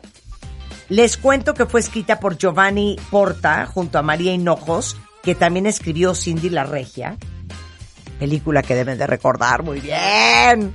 Eh, y eh, se llama At Midnight con Diego Boneta, se estrena el 10 de febrero, exclusivamente por Paramount Plus, para que la vean y luego ya comentemos. Escuchas a Marta de Baile. Síguenos en Facebook. Marta de Baile. Y en Twitter. Arroba Marta de Baile. Estamos donde estés. Bebemundo presenta. Mercedes Lacoste es en the house. Hoy sí me vas Hello. a hacer un masaje. Marta, ya hemos hablado de este tema. Es que qué horror. No va a haber masaje. Mercedes es quiropráctica deportiva, es representante de Latinoamérica y el Caribe en la Federación Internacional de Quiropráctica Deportiva, eh, vicepresidenta de la Federación Mexicana de Quiropráctica Deportiva, y vamos a hablar de algo espantoso. ¿Cómo impacta la tecnología, el iPad, el celular, los videojuegos, la postura de sus hijos? Los críos. A ver, arráncate. Pues bueno, tema escabroso, pero lo más importante es recordar que los hijos dependen de nosotros. O sea, nosotros ya somos unos adultos que si tomamos malas decisiones, pues mala tarde. Claro. Pero los niños son, o sea, de- son en- la consecuencia de nuestras malas decisiones. Entonces es una responsabilidad doble. A ver, Rebe, te quiero hacer una pregunta. A ver, dímelo. ¿Qué tan fácil es para ti explicar cuando sientes molestia en los hombros o cuando sientes pesadez o que te duele la cabeza o que estuviste mucho tiempo sentado, mucho tiempo trabajando? ¿Qué tan fácil es explicar que te sientes mal o que te pusiste malas por esa o esa sensación como de incomodidad cuando estuviste en esa posición? Oye, tienes razón, ¿no? Es como difícil de describir, ¿eh? Sí, Es- estás, ah, estás molesta, estás. ¿Qué quieres? estoy cansada, o sea, no sé, me siento medio mal, hasta, hasta puedes decir que tienes el cuerpo cortado, no Exacto, sabes. Exacto. ¿no? Entonces ahora imagina un niño. a un niño, exacto. Entonces un niño es llama, ¿qué? No sé qué. Entonces hay veces que no necesariamente es que, no me voy a meter en cosas de educación, pero no es necesariamente que sea que se está portando mal, que está haciendo un berrinche o que está haciendo alguna Se cosa. su siente mal. Muy probablemente, Claro. o hay que descartar, se siente mal. Entonces, yo sí les diría, vamos a tomar en cuenta varias cosas Ajá. para poder darnos una idea de qué les puede estar pasando. Y si como adultos se identifican en algo de lo que vamos a decir, tienen que atenderse. Claro. Y como niños, please, no dejen que se les complique. Bien. Una de las cosas más importantes es que cuando nacemos, nacemos en posición fetal, Ajá. ¿no? Posición fetal es que nos hacemos como bolita, como cargas a un bebé que es todo en cunita. Pero en el momento que el bebé empieza a ponerse boca abajo, a levantar la cabecita, a ponerse en cuatro puntos, a gatear, a pararse, todo eso empieza a hacer las, for- las curvaturas secundarias. Sí. Las curvaturas secundarias se llaman lordosis y se crean a partir de ahí y se van fortaleciendo. ¿De qué nos sirven estas curvaturas? Nos sirven para respetar al sistema nervioso, que los discos queden guardados en el compartimento donde van, entre dos vértebras, pero siempre, si ustedes abren los dedos lo más que puedan, Ajá. cerca de donde está la mano, donde está la palma, queda más chiquito que al final de los dedos, ¿no? Queda como abierto, como una cuña. Entonces, cuando tienen la curvatura correcta, el sistema nervioso debe pasar por el lado de la palma, o sea, donde Claro. está cerrada la articulación. Si cambian las curvaturas, las articulaciones se abren y entonces hay mucho más riesgo de una hernia de disco. Entonces vamos empezando con riesgos. Pero una de las cosas que a mí más me concerna, que más nos concerna en el consultorio, es que antes te encargabas de recuperar curvaturas o se ha perdido la curvatura. Ahora estamos encontrando un fenómeno que ya también está en adultos, no nada más en niños, que es que tal vez nunca se formó. Ok. Entonces, si nunca se formó, ¿cómo le haces para formarlo a la larga, no? 20, 30, 40, 80, ¿no? Porque aunque ahorita vamos a hablar de, ay, bueno, pero los niños de ahorita, los niños de ahorita serán los grandes, los adultos mayores, o sea, Sí, van a totalmente. creciendo. Pero ¿cómo que no se formó? O sea, por algo, por, no sé, es una... Es que a lo mejor sí se puso en cuatro puntos. A lo mejor sí gateó. Va. Sí a lo mejor órale. empezó a formarse. Ajá. Pero llega el momento en que lo sientas, no me voy a meter tampoco en si les dan iPad, celulares, no, cada quien. Pero el tema es que los niños, hasta un libro, ¿eh? Cuando empiezan a voltear hacia abajo, si tú volteas al- a, tu alrededor y ves a la gente que trabaja contigo, Ajá. a los niños, a tus hijos, todo, vean la posición en la que están. Entonces tú ves a los niños y los ves jorobados completamente hacia abajo. Sí, sí, sí, sí, sí, clavados completamente en lo que sea un libro, un iPad, un celular, lo que sea, claro. Entonces, el cuello queda curveado al revés. Al revés, exacto. Queda en una sifosis en lugar de en una lordosis. Ajá, Eso también va generando algo que se llama una depresión por postura. ajá. Y eso es, ya sé, Marta le choca no que saben. Eh, Es que me salía una cosa, pero ¿dijiste del cuello? Sí, Ay, de ahí venimos. estamos Es que hablando lo del apenas. cuello no sabes qué mal me pone. Sí. Se han visto, o sea, yo ya le pedí a Juan que me corrija, porque yo ya es la barba contra el pecho. Sí. Como si hicieras papada todo el tiempo. Y yo de por sí que padezco de un cuello fatal. Lo vas empeorando. lo vas empeorando. Y es que además, como hablábamos ahorita, la tensión que sientes como en la parte de atrás, en la nuca, Ujú. o sea, esa presión, como que algo te está agarrando, como si alguien te estuviera sosteniendo con fuerza, es una contractura muscular que defiende el sistema nervioso. No hay contracturas espontáneas.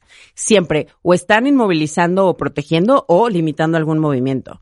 Entonces, le contaba a Rebe, la posición de depresión por postura es cuando tú ves a un niño que está inclinado hacia adelante, está aplastando algo que en el sistema ner- nervioso se llama plexo solar, que es donde sienten cuando algo les angustia o algo sienten como que, uy, Sí, sí, sí. exacto, el hoyo en el estómago, todo eso, se llama plexo solar.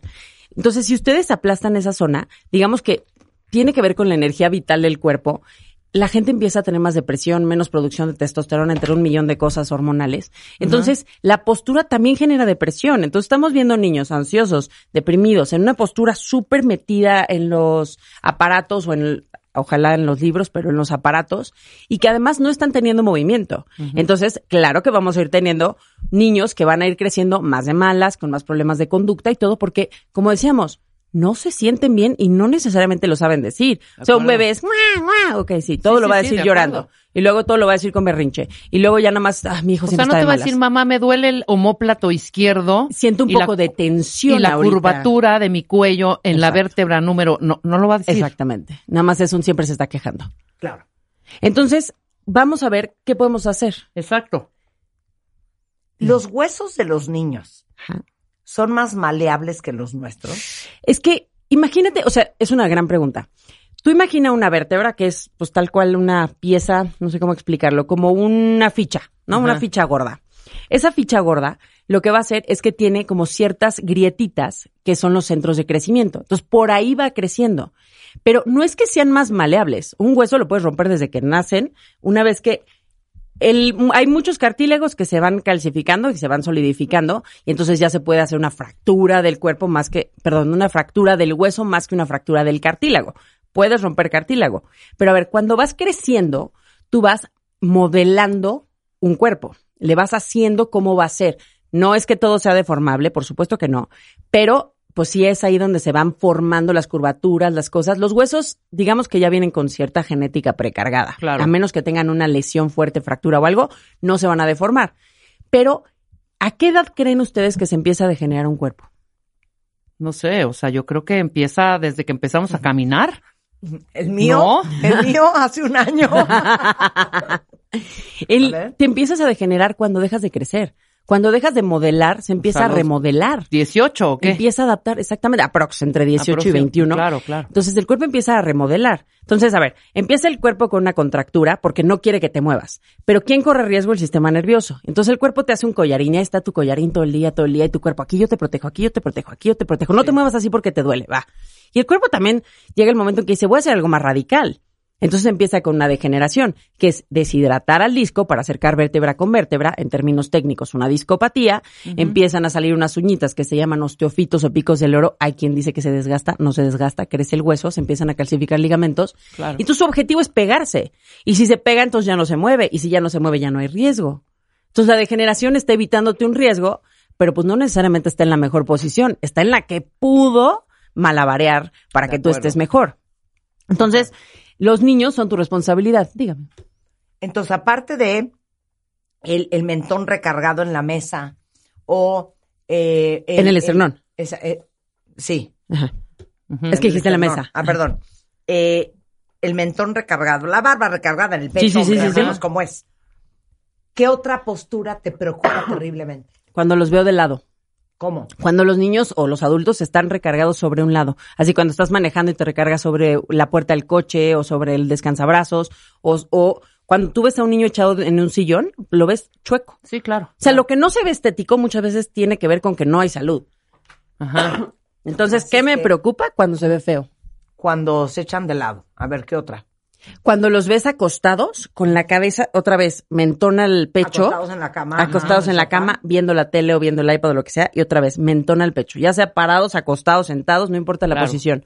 Cuando están encorvados o metidos en ellos mismos, como si estuvieran como en la silla totalmente recargados, resbalados en una silla también. Cuando meten los pies, también es bien importante checar que no estén metiendo los pies porque es un problema normalmente de articulación sacroiliaca, o sea, pelvis y sacro. Y me preocupa mucho cuando a un niño, yo le pondría la etiqueta como que no funciona. O sea, a ver, ¿cuántas veces hay que ir al baño? Al niño no va, no funciona. Oye, los niños no deberían hacer este tipo de berrinches o esto, no funciona. El niño debería dormir tantas horas, no duerme, no funciona. Ahí es donde dices, hay algo que no está funcionando bien. Sí, sí, sí. O que Entonces, estaba ¿qué funcionando y no funciona. ¿Ya? ¿Qué hacemos? El chiste es, cuando hay síntomas, hay que revisarlos sí o sí. O sea, hay que ir con el quiropráctico. Nosotros también somos, eh, trabajamos mucho con ortopedista pediátrico cuando vemos escoliosis y todo. No se preocupen por las escoliosis, no todas son de gravedad, pero sí hay que revisarlas todas. Y entonces revisamos y vemos entre estudios y pruebas qué es lo que está pasando y por qué se está generando esta tensión. Porque hay veces que le dices enderezate y no se endereza. Sí, y no necesariamente es terquedad, es que a veces ya no puede. O a ti, muchas veces te incomoda el, a ver, pon, pon esta posición y es como, ah, pero ya me cansó. Sí, ya no te está dejando. Entonces ahí es que tu cuerpo ya está adaptando la mala postura. Entonces hay que ayudarle a corregirlo. Pero yo les diría así, vámonos a lo súper práctico. ¿Qué consejos? Lo primero es, vamos así como a dar posturas clásicas que hay que romper. Por favor, no les echen los hombros para atrás a los niños para enderezarlos. Ya ves el típico de enderezate, pum, hombros para atrás. Sí. ¿Por qué? La curvatura de la espalda alta, que se llama sifosis, es hacia atrás.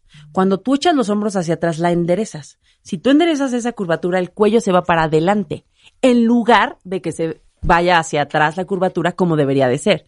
Entonces, hacia atrás los hombros no. ¿Cómo sí estirarte? Es echando los brazos hacia el frente, los dos juntos, como si juntaras las manos al frente, dejas caer la cabeza suavemente, lo mantienes unos segunditos y así. ¿Quieres enderezar a tu hijo? Ok, que se pare en la pared. Hay que pegar la espalda, la cabeza y los pies, las palmas de las manos. Ahí va.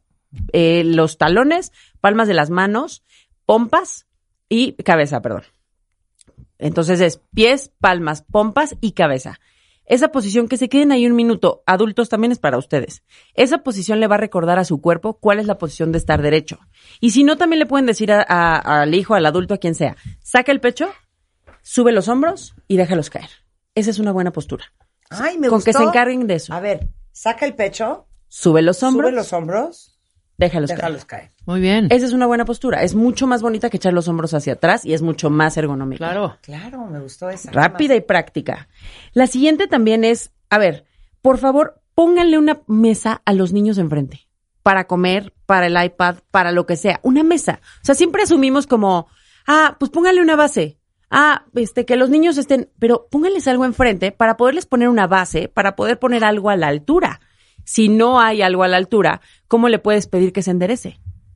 Acuérdense que el cerebro, o sea, vía ojos, vuela a través del dispositivo, pero el cuerpo está aquí estático y el cuerpo se agota.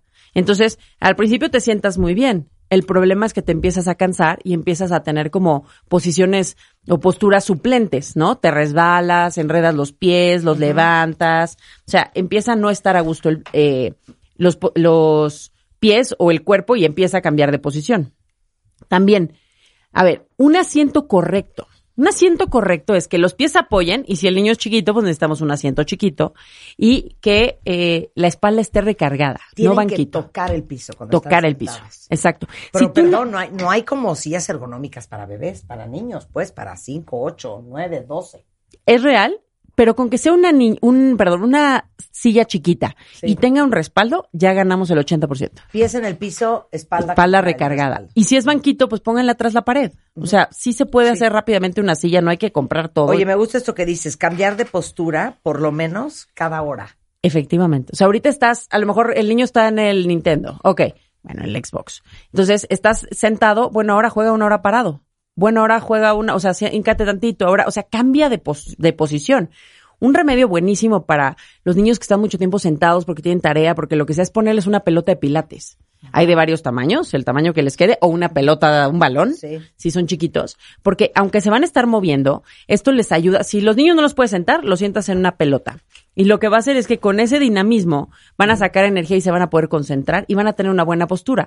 Porque en una pelota de pilates, si tú te sientas resbalado, te caes. Claro, Tienes que echar las pompas hacia atrás, como es correcto sentarse. claro. También, acuérdense que lo que se ve feo, normalmente en cuestión salud hay una repercusión. Entonces, Cuando el niño está desparramado Exacto, donde sea, que se ve esa no es una espantoso. buena postura. exacto, es quiero que te veas, no es bonito, pero sí, Sí, sí. quiero una postura mucho más estética. ¿Ok? Y me encanta esto, que mucho hacen los niños. Yo manejo así. ¿Cómo? Yo manejo sentada encima de la pierna izquierda. Ay, Marta, cada día me sacas más sustos tú. Sí. O sea, yo me siento encima del, del pie izquierdo y entonces nada más tengo un pie en los pedales. En cuestión automovilística, muy mal, Marta. En Sí, cuestión ¿verdad? posición, sí. pésima también. Pésima. Porque Pero, a ver, estás los- desbalanceándote. Sí, sí, ya y sé. tu cuerpo compensa. Muy bien, muy mal. Pero los niños se sientan con un pie abajo del- de, de la pierna Ajá, o, o se hincan en W.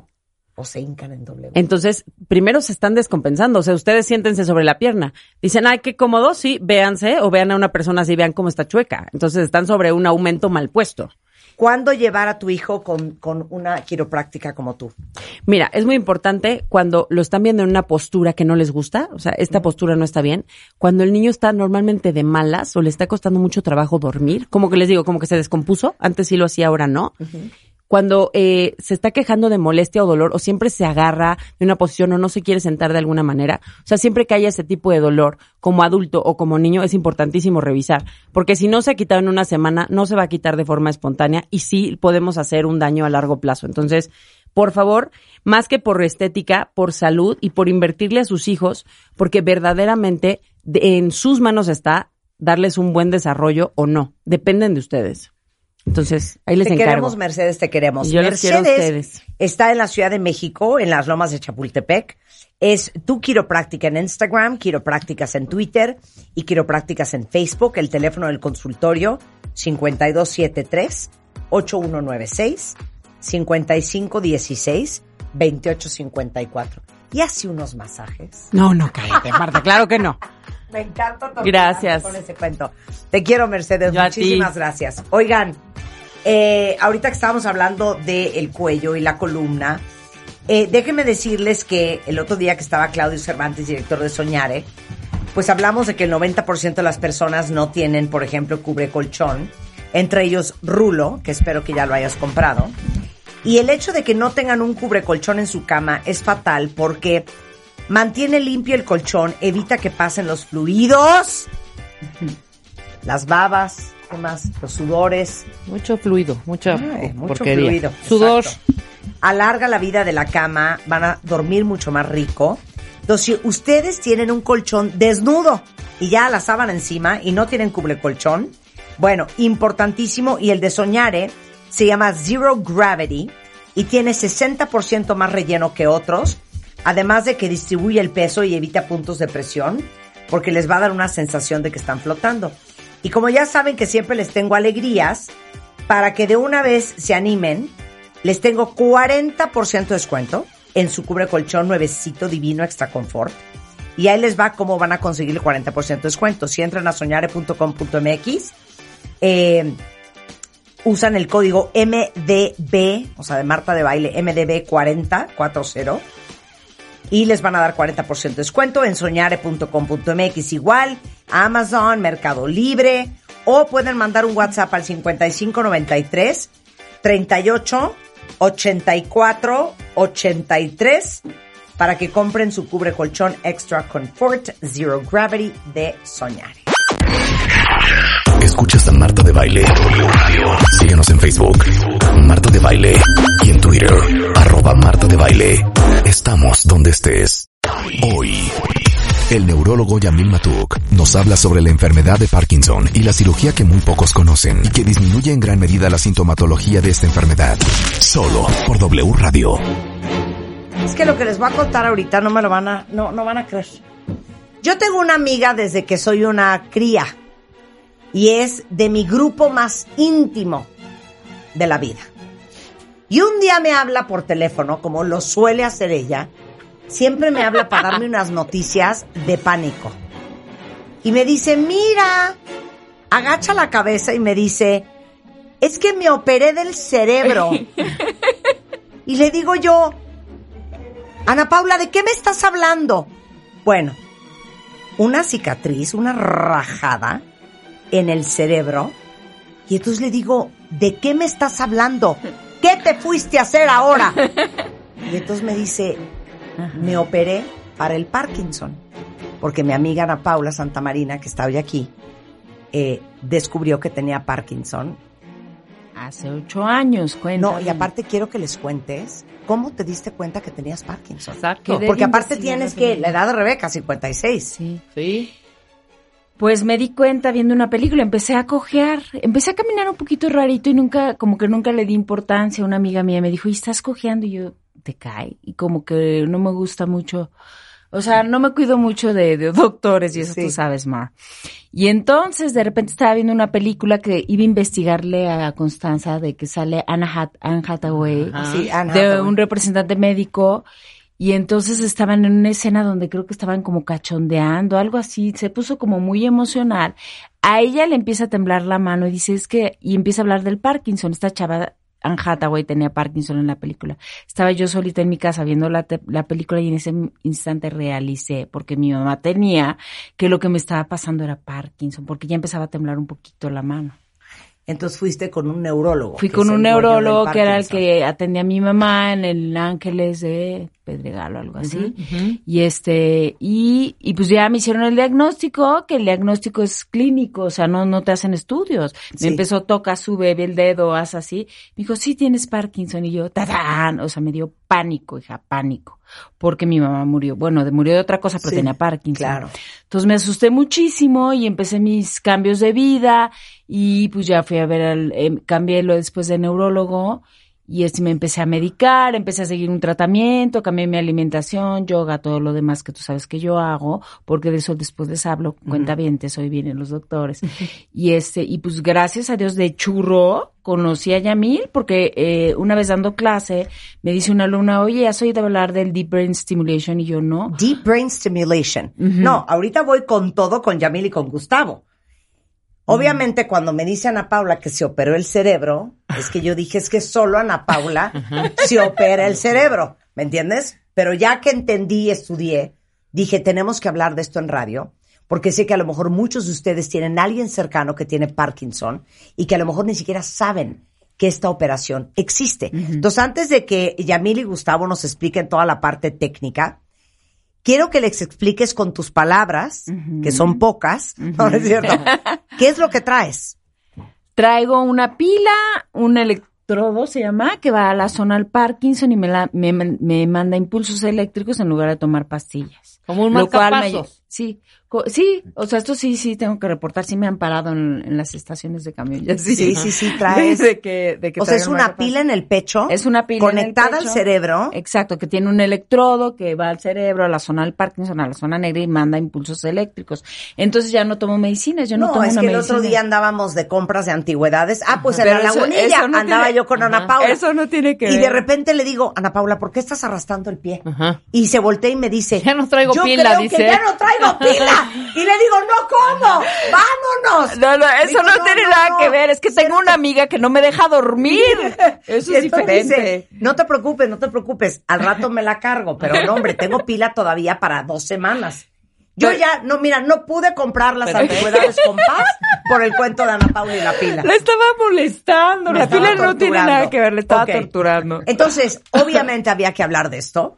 Y gracias por compartirte con toda la audiencia. Un placer. eh, porque sé que tienes una gran vocación de servicio. Y cuando le dije, me encantaría que vinieras a platicar tu historia, porque creo que va a ser súper educativo y esperanzador para mucha gente afuera que tiene Parkinson. Claro. Entonces, les quiero presentar a los doctores de Ana Paula.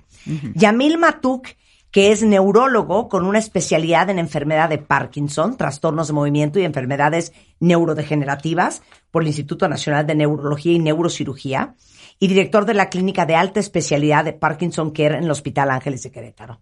Gracias por venir desde Querétaro, Yamil. Muchas ¿Te gracias. fue bien en Marta. la carretera? Me fue bien. Sí, ¿Te es, paraste en un Oxxo a comprar un pingüino? este, no en esta ocasión. Es una moneda al aire esa carretera. Y luego Gustavo Aguado, que es médico cirujano, es neurocirujano por la UNAM y neurocirujano funcional del Hospital General de México, entrenado en cirugía de Parkinson y movimientos involuntarios en el Queen Square London Hospital, en Clinic de Barcelona y en Grenoble, Francia. O sea, tú no eres un cualquiera, Gustavo. ¿Qué Bienvenido. tal? Muchas gracias. Porque tú la, la, la cuidas, pero Gustavo la operó. A ver, explica cómo es. Como el copiloto. Es, Ajá. Vaya, es, es es una cirugía en donde participamos ambos. Efectivamente, el doctor Gustavo es un cirujano especialista en esto, vamos Sí. a decirlo de esta forma, en poner los electrodos en los núcleos, exactamente a donde debe de ir eh, la estimulación cerebral profunda. Y lo que hacemos los neurólogos, altos especialistas en trastornos de movimiento, es obviamente el diagnóstico, todo el protocolo prequirúrgico, que es un protocolo muy especial para Ajá. decir quién puede, quién no puede, Operarse. quién debe operarse. Ok, espérate, vamos desde el principio, Yamil. ¿Qué es el Parkinson? Dame la explicación fisiológica con peras y manzanas. Ok. La enfermedad de Parkinson es una enfermedad neurodegenerativa. O sea, las neuronas se van muriendo. No todas. Hay neuronas en especial que se van muriendo, que son las neuronas de la sustancia nigra, que están en el tallo cerebral, una parte baja del cerebro, y son dos núcleos pequeñitos del cerebro con unas neuronitas que producen dopamina. Entonces, con el paso de los años y por algunos factores eh, de riesgo, estas neuronitas empiezan, imagínense, como a dejar de poder sacar proteínas eh, mal hechas y la basura de la neurona. Y entonces las neuronas empiezan literalmente a morir y a perder. Y estas neuronas obviamente dejan de producir dopamina. Entonces podríamos decir que es una enfermedad neurodegenerativa, progresiva, por falta de dopamina en el cerebro. Esa es la enfermedad de Parkinson, básicamente. Pero a ver, ¿la dopamina no es la hormona de la alegría y la felicidad? Sí, ¿Y sí, entonces también. ¿Qué tiene que ver eso con el movimiento? Y con que esta le tiemble la mano, que aparte me fascina. Y con que es simpatiquísima. a Me, no fascina porque le digo, a ver, háblale a tu mano. Para. Eh, ¿Qué tiene que ver con el movimiento? Eh, La, la dopamina tiene diferentes lugares, digamos, en donde actúa, diferentes vías, decimos nosotros.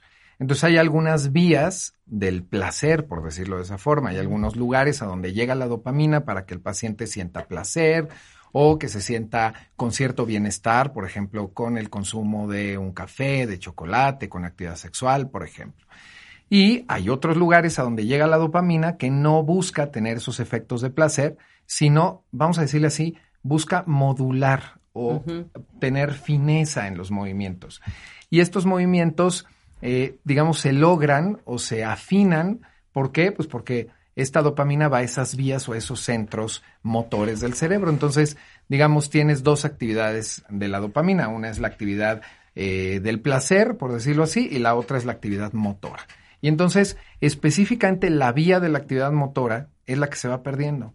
Aunque ya se ha demostrado que hay otros neurotransmisores, por ejemplo, la serotonina, que también es una, vamos a decirle así, una hormona o un transmisor del cerebro para estar contentos, alegres, ¿no? Y si nos hace falta, nos deprimimos. Bueno, también se reduce la dopamina. El cerebro realmente es una vía de, de comunicación química. Y entonces, el Parkinson, por la falta de dopamina, te empieza a temblar la mano, arrastras la pierna. ¿Qué otros síntomas?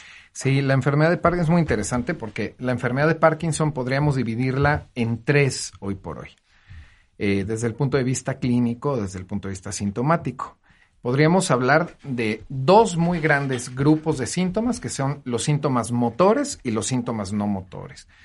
Y hablaba yo de tres porque antes de que tengas síntomas motores, podrías ya tener síntomas no motores de enfermedad de Parkinson y no saberlo. ¿Tipo? ¿no?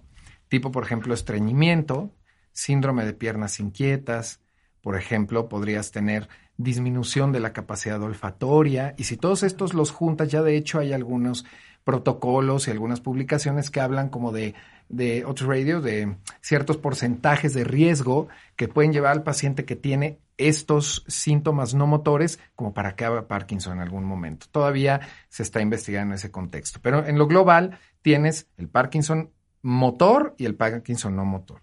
Entonces, cuando el paciente se da cuenta y cuando tú puedes diagnosticar realmente la enfermedad de Parkinson, básicamente tienes que tener cuatro cuatro signos en el paciente, ¿no? Y cumplir por lo menos dos de esos cuatro, ¿no? Uno es temblor, el otro lentitud en los movimientos, el otro es inestabilidad postural y rigidez. El sello del Parkinson es la lentitud en los movimientos. Y hay pacientes que pueden temblar y hay pacientes que pueden estar rígidos o pacientes que pueden tener ambas cosas. Por ejemplo, en el caso de Ana Paula, ella tiene un Parkinson que tiembla, por decirlo de esa forma, ¿no? Y síntomas no motores que acompañan a la enfermedad de Parkinson, como los que comentamos hace ratito, piernas inquietas, depresión, ansiedad, dificultad para deglutir, hiposmia, en algunos pacientes cierta falta de líbido, etcétera. Y pues es una enfermedad. Tengo entonces- Parkinson, doctor. Con esto no se. Cancelado, cancelado. Sí, no. Oye, oye, Yamil, eh, ahora te voy a hacer otra pregunta. Como aquí pasan un río de psiquiatras Sí. y sabemos que parte de los fármacos para tratar la depresión, por ejemplo, tienen que ver con trabajar con la dopamina. ¿Por qué no funciona para el Parkinson darte un bombazo de antidepresivos que force a tu cuerpo a generar dopamina y san san se acabó? Claro. Bueno, eh, es ¿Te gustó mi pregunta? sí, ¿Te gustó mucho, mi pregunta? Mucho, y te voy a decir por qué. En, en general, los, eh, eh, digamos, es, podríamos verlo desde el punto de vista eh, eh, al revés de como me lo estás diciendo. Los fármacos que sirven para Parkinson en muchos pacientes generan bienestar, ¿sabes? De hecho, por ejemplo, hay un fármaco que se parece a la dopamina, actúa en los centros en donde debería actuar la dopamina y funciona como antidepresivo, ¿no? Es el pramipexol.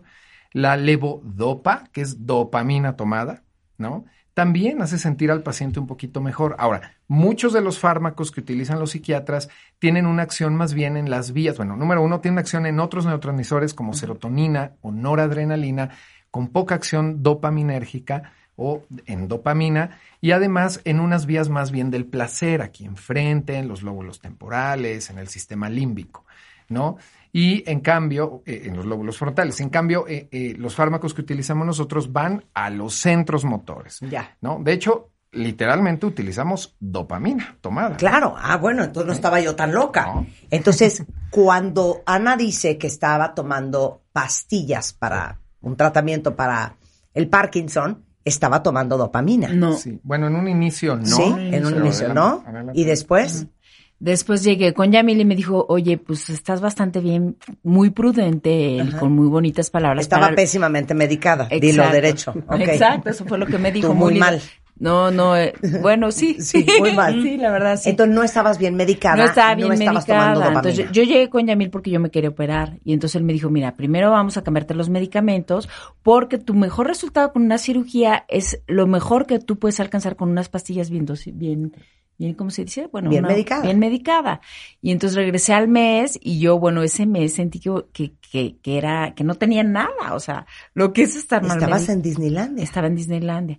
Pero entonces luego pues regresé al cielo, ya llegó al mes, entro al consultorio, me ve Yamil y muy, un hombre muy honrado me dice, tú no necesitas operación, no te operes, porque me cambió el medicamento y estaba perfecta.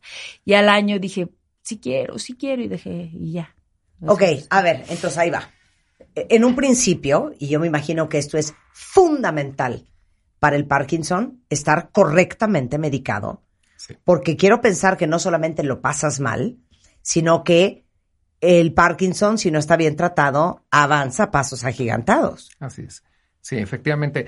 El- en, en enfermedad de Parkinson, eh, lo que damos, ¿qué falta? Dopamina, les damos dopamina. Pareciera un principio muy sencillo, pero es todo un tema. Parece de pronto hasta todo un arte poder manejar al paciente con, con, eh, terapia farmacológica.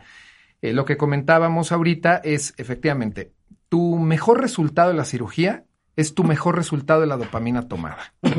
Entonces, punto número uno, tu paciente tiene, debe tener una excelente respuesta a levodopa o dopamina. Si no la tiene, bueno, si no la tiene, hay hasta que pensar en otra opción de diagnóstico, de hecho, porque la enfermedad de Parkinson tiene una respuesta magnífica a dopamina. Y hay otras enfermedades que se parecen al Parkinson, se llaman parkinsonismos, que no responden a levodopa, entonces tienes que replantear tu diagnóstico. Pero regresándome a lo que comentábamos, sí, tienes que tener al paciente muy bien. Y lo que comentábamos ahorita es cierto. Eh, tú los ves muy bien y dices, bueno, por ahorita no veo yo una urgencia de tratar con cirugía. Ahora, ¿en qué momento lo puedes hacer o en qué momento puedes tratar al paciente? Que fue lo que platicamos ya cuando, cuando pasó un, un- un periodo de tiempo, cuando empiezan a tener ciertas complicaciones por la propia dopamina tomada, ¿no? Ah, ahí es donde la marrana tuerce el rabo. O sea, hay efectos secundarios. Sí, hay efectos secundarios. Hay efectos secundarios que, que puedes ver inmediatamente, que son sencillos de manejar, por ejemplo, náuseas, mareo y vómito. Esos son efectos... No, eh, ábranme ¿no? el cerebro. Yo, yo igual que tú, ¿eh? No, yo con náuseas, vómito y ganas de vomitar todo el día no podría. Ok. Pero fíjate que esos no los tuvo tanto a Paula y no son tan frecuentes, es más, no te llevan a operar a alguien, sino efectos secundarios que tienes a largo plazo, que están asociados, por ejemplo, empiezan a tener movimientos anormales involuntarios, que se llaman disinesias, o empiezan a dejar de tener, que bueno, esas las tuvo Ana Paula, y, y fue una de las decisiones que nos llevó a operarla y que obviamente ella dijo, me opero, ¿no? Es como un ¿Qué bailecito que tiene el paciente. Eh, por otro lado, Michael deja de J. hacer el efecto que hacía antes. Entonces, tú le das al paciente, la, bueno, exacto, como Michael J. Fox, algo O sea, como que movías la ¿no? cabeza, como que torcías el cuello. Y su bracito. Como un derecho, tic. ¿no? Sí. Como un tic. Parecido a un tic. Y por otro lado, eh, deja de hacer efecto. Entonces, el efecto de cuatro o cinco horas que tenían con la levodopa, de pronto se convierte en un efecto de dos horas y se quedan otra vez parkinsonizados y congelados. Y entonces ahí hay que tomar una decisión. Y bueno, yo que estoy metida en otros temas, Ajá. ya sueño. Y antes no soñaba y eso hablo la semana que entra. Ya. ¿Quién es candidato y cómo trabajan ustedes? Bien, de acuerdo. ¿Quieres? A ver. Sí, bueno, si quieres hablo. O sea, que ¿en Yo- qué momento le dices a Ana Paula, órale, te vamos a operar? Te vamos a operar. Bien. En general, eh, buscas eh, que el paciente sea candidato desde varias perspectivas. Una, que sí tenga Parkinson. Y eso es fundamental. Si no tiene Parkinson, no lo puedes operar. ¿Y cómo sabes que tiene Parkinson? Necesitas esperar por lo menos cinco años de muy buena respuesta a levodopa. Número uno. Eso es clave. Porque sí puedes operar de pronto un paciente que no tenga Parkinson si no te esperas o si no tiene buena respuesta a dopamina, ¿no? Bien, por otro lado, hay, tenemos un protocolo establecido, eh, por ejemplo, nosotros allá en, en Ángeles de Querétaro, es un protocolo largo que podemos hacer rápidamente de diferentes especialistas. ¿Cuál, qué protocolo es? Uno, el médico internista nos ayuda a ver si es candidata a cirugía de entrada. Obviamente, si tiene alguna comorbilidad o alguna otra enfermedad, alguna cuestión grave, pues no puede ser candidata. Número dos, neuropsiquiatría. ¿Por qué? Porque en algunos pacientes esta cirugía como efecto secundario puede eh, traernos cambios eh, conductuales o algunos cambios, por ejemplo, emocionales, depresiones profundas. Algún paciente con intento suicida, por ejemplo, es probable que no sea candidato a cirugía o requiera tratamiento neuropsiquiátrico previo a la cirugía. Número dos, neuropsicología. ¿Por qué? Porque neuropsicología analiza si el paciente desde el punto de vista cognitivo es- está bien, porque a veces con esta cirugía también puede haber algunos cambios eh, cognitivos o intelectuales, ¿no? Y luego, obviamente, el neurocirujano funcional, que nos dice, bueno, para mí también es candidata, y entonces vamos a cirugía. Y hasta aquí voy a dejarlo para que mi compañero me apoye a Ahora, el resto. tú eres Yamil, neurólogo. Neurólogo. El neurólogo no opera. El neurólogo no opera, lo que hacemos dentro del quirófano es hacer un monitoreo de los núcleos pro- profundos del cerebro conforme el cirujano va metiendo los electrodos. Nosotros, bueno, son tres cosas muy importantes que hay que comentar. El cirujano va metiendo los electrodos, yo voy viendo el monitoreo de las células del cerebro, si va por buen lugar para que esto pues llegue al punto en el que nosotros O sea, queremos. Más a la izquierda, Gustavo. eh, No, síguete algo derecho, así. un poquito más abajo. ¿eh? Ahí. Por decirlo así. Ajá. Y tres, el paciente está despierto durante la cirugía. Jesus. Gustavo, te escuchamos. Sí, bueno, es, es más o menos como lo estaba comentando Yamil. Es una cirugía súper interesante. Primero, es larga. Es una, es una cirugía que necesita resistencia por parte del paciente porque dura entre 6 y 8 horas más o menos. ¿Por? Por todas las pruebas que comentaba Yamil que se tienen que estar haciendo durante el procedimiento. Todo empieza en la mañana, bueno, depende de la hora que esté programado, pero se tiene que colocar un anillo de metal en la cabeza. Ese se llama marco de estereotaxia. Este equipo es un equipo de súper alta precisión que nos va a ayudar a colocar submilimétricamente el electrodo en la posición que debe de ser para que el paciente tenga una buena respuesta. Una vez que se coloca este anillo, se hace una tomografía, con esa tomografía hacemos una serie de planeaciones en una computadora, que las imágenes se utilizan eh, resonancia, tomografía, etcétera, obtenemos unas coordenadas estereotácticas para hacer esto en quirófano. Eh, una vez en quirófano, se hacen dos orificios en el cráneo. Muy importante mencionar que es una cirugía de mínima invasión. Digo, aunque parezca todo esto aparatoso, en realidad es mínima invasión, son solo dos orificios en el cráneo. Dos incisiones pequeñas en el cráneo y una delante del tórax. Y estos son los dispositivos que, que mencionaba Ana Paula. Ajá. Es como un marcapasos. Esto lo trae ella en el pecho. Este lo trae en el pecho, Ajá. que es el generador de impulsos eléctricos que va conectado a este, que es el electrodo que va dentro del cráneo. Ok, pero entonces viene del pecho, pasa por atrás del cuello. Del cuello Ajá. y a la parte anterior del cráneo, en la- Ok. en la porción frontal. ¿Y en el cráneo qué trae? en el cráneo es este, es este que va, va adentro, se coloca justo la punta de este electrodo, va en el núcleo subtalámico, que es una estructura cerebral que es la que nos sirve para controlar los síntomas de la enfermedad de Parkinson, ¿Y es el lado derecho, el hemisferio derecho o el izquierdo? en los dos lados, en los dos lados. ¿Cómo en los dos lados y nada más veo una punta? Bueno, aquí traje nada más uno, pero Ah. son dos de estos, es un Son par. dos. Es un par. Y uno va a la derecha y uno va a la izquierda. Exactamente. Y a través de una sola extensión se conectan a este. Y entonces perforas el cráneo, metes el cable con qué? Con el equipo de estereotaxia. Ajá. Es un equipo, como te decía, de altísima precisión. Está formado por agujas. Y al final el sistema utiliza coordenadas de plano cartesiano, Sí, X, sí. Y, Z, para decirnos exactamente el punto ¿Dónde cerebral está? donde debe de ir. Lo primero que hacemos es no meter este electrodo. Primero metemos unos electrodos que se llaman de microregistro, con los cuales Yamil puede ir viendo la actividad electrofisiológica de esos núcleos y, y poder eh, identificar el sitio preciso donde va el electrodo. Ya una vez que con ese microregistro se, se identificó el núcleo, ahora lo que hacemos es administrar corrientes, dosis de corriente eléctrica en ese momento y ver la respuesta de Ana Paula o del paciente durante la cirugía. Por eso está despierta casi todo el procedimiento. Entonces, ¿cómo? O sea, una vez que está el electrodo en su lugar, ¿qué estás? Ana Paula está despierta porque ¿qué quieres ver de ella? ¿Cómo se mueve la mano? Si se mueve la mano, si no se mueve la mano, ¿qué? Exacto. Ella entra eh, con varios días previos sin nada de medicamento Ajá. y entonces está temblando y rígida. Ajá. Y A ver. entonces Ajá. ese temblor que tiene Ana Paula, cuando el doctor Gustavo mete el electrodo y por el microregistro vemos que está en el sitio adecuado, entonces ahora, ¡pac! literalmente lo encendemos y vemos si tuvo respuesta adecuada al tratamiento ahí en vivo, en tiempo real. Y si sí lo tuvo, pues ahí lo dejamos. Pero y si, y cuando prende, Gustavo, tu mano Deja de temblar. deja de temblar. Sí, ahorita lo puedes ver. Me van a ajustar y va a dejar de temblar. Así es. Sí, es Seis horas. Más o menos. A veces un poquito más. ¿Dónde se inventó esto? Esto se hizo en Francia, por allá en la década de los 80, no es tan nuevo, no es algo tan nuevo. Profesor Alim Benavid en Grenoble, precisamente, fue el... ¿Dónde te entrenaste tú? Exactamente. Estos electrodos eh, no solamente se utilizan para el tratamiento de la enfermedad de Parkinson, se utilizan para otras patologías ¿Qué como la más? epilepsia, por ejemplo, y psicocirugía, ¿no? Trastornos de depresión mayor, trastorno obsesivo compulsivo, adicciones, etcétera. ¿En serio? Mira, qué interesante. Estimulación cerebral profunda. Así es. Temblor esencial también, que es otro trastorno del movimiento. Ok, entonces, enséñales tu pecho si haces favor. Ella trae respeto. este aparatito en el pecho ahí, conectado por el cuello. Y esto es lo que sacó el otro día en mi casa, esa cosa blanca, Sí. para cargarse la pila. Entonces la pone ahí. Exactamente. Y con esto me mido diario cómo estoy de pila. Esto, lo prendo. Y la pila que trae Ana Paula en el pecho, ¿cuánto Aquí. dura? Depende mucho, hay pilas que duran 5 años y hay pilas que duran 25 años, por ejemplo.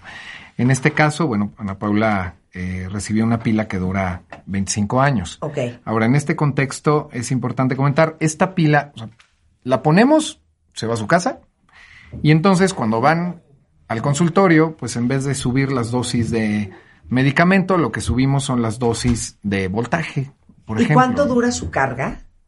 Depende mucho el voltaje que tenga el paciente. Nunca se me ha acabado. ¿No? ¿Pero qué? ¿Dos, dos semanas? ¿Tres semanas? Una, dos o tres semanas si tienes... Antes de cargártela otra vez. Antes de cargártela, sí depende mucho de cada Ok, y ahorita, no, no cunda el pánico, se los mando en un momento más a, a redes sociales, a Twitter y a Instagram.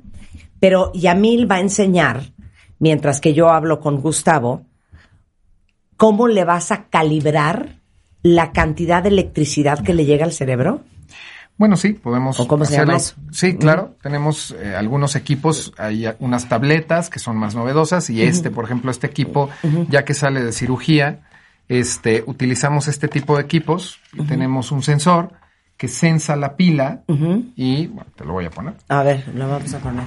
Por ejemplo, tenemos un sensorcito que sensa la pila y entonces lo que sensa en la pila es la actividad que estás teniendo en la estimulación cerebral profunda. Por eso, pero entonces, ese electrodo que tú le pusiste, Gustavo, manda impulsos eléctricos a esas neuronas del cerebro Así es. y las incitan a qué? La electricidad. En realidad los, esto ya es un poquito más técnico, pero la estimulación cerebral profunda puede tener dos efectos. Una, dependiendo la frecuencia que esté manejando Yamil en la estimulación, puede bloquear la actividad de ese núcleo o puede estimular la actividad de ese núcleo. Se dice que a frecuencias altas se bloquea la actividad de ese núcleo y a frecuencias bajas se puede estimular. En este caso, específicamente para el núcleo subtalámico, lo que se utiliza son frecuencias altas que bloquean la actividad de ese núcleo. Normalmente en la fisiopatología, más o menos ya lo estuvo comentando Yamil hace rato, esa disminución de la dopamina en estos núcleos cerebrales que se encargan del control del movimiento, son varios, no nada más es uno, es el núcleo subtalámico, globo pálido, este, putamen, etcétera. Estos núcleos, algunos por diferentes circuitos están activados y otros están inhibidos por una autorregulación entre ellos. Lo que se vio con las investigaciones de hace más de 30 años, que bloqueando la actividad del núcleo subtalámico se controlaban los síntomas de la enfermedad de Parkinson. Entonces, Wow. Eso es más o menos lo que es. Wow. A ver, Yamil, ¿qué estás haciendo? Bueno, pues por ahora estoy censando el- la pila, estoy viendo que está bien, que tiene buenas características eh, eléctricas, por decirlo de esos términos. Y bueno, eh, eh, por ejemplo, ahorita tiene un poquito de temblor Ana Paula. Es que Marta me pone nerviosa. ok, ahorita está con temblor. Entonces, por ejemplo, no sé, suponiendo que bajáramos la estimulación, por ejemplo, de la pacientita, si ven, está temblando un poquito más. Sí. ¿No? Sí. Sí. Y pues nosotros desde aquí, en la consulta, podemos ir modulando. Igual sientes un toquecito. Me muero. es que, ¿cómo crees? Ahorita vas a sentir una ligera Sí. incomodidad en el cerebro. ¿Ya le paró? Ya paró el temblor. ¿Vieron eso, cuentavientes? Esto es lo que hace la estimulación cerebral profunda. Profunda. Ahí está, mira. Sí, ya paró. Deep brain stimulation. Deep brain stimulation. Wow. Ya le quitamos el temblor. No lo puedo creer. No lo puedo creer. Oye, ¿y cuando tienes el deep brain stimulation ya no tomas medicamentos? No, sí, sí se toman. En realidad es eh, muy complejo dejar de tomarlos. Lo que se logra en la mayoría de los casos es bajar las dosis. Ya. Dosis mucho más tolerables, con menos efectos secundarios, etcétera. Eh, en algunas ocasiones, como Ana Paula, se puede llegar a quitar por completo el medicamento, pero esos son los menores casos. Wow. ¿Qué más nos ofreces de neurocirugía, Gustavo? Nosotros que siempre andamos necesitando especialidades. Bueno, la neurocirugía es muy amplia, ¿no? Pero ¿cuál es la tuya? Cirugía de columna, por ejemplo, la cirugía de columna y toda el área de neurocirugía funcional, cirugía de epilepsia, ¿no? También la epilepsia se opera. Sí, es correcto. El doctor Gustavo Aguado eh, está ubicado. En el Hospital Ángeles Universidad, aquí en la Ciudad de México. Ok. Cuando hay que operar en Querétaro, nos vamos a Querétaro, si no, aquí en la Ciudad de México, pero estamos en los dos lugares. Ok, eh, ¿cómo te contactamos? ¿Tienes redes sociales, teléfono? Sí, es muy fácil por la página de neurofuncional.mx y el teléfono del consultorio es el 55 91 55 58 67. Muy bien. Eh, Yamil, tú estás en el Hospital Ángeles de Querétaro, Así es. pero si se te necesitase en otra parte del país, Ya con mucho gusto en cualquier hospital Ángeles del país puedo, puedo ir. Puedes operar. Este, y estoy en, en, en el Ángeles de Querétaro, efectivamente. Ahí nos pueden encontrar en parkinsoncare.com.mx y el número del consultorio es 442-192-3016. parkinsoncare.com. .com es una clínica especializada en Parkinson. Buenísimo saber que eso existe. Es Yamil Matuk en ah, Twitter.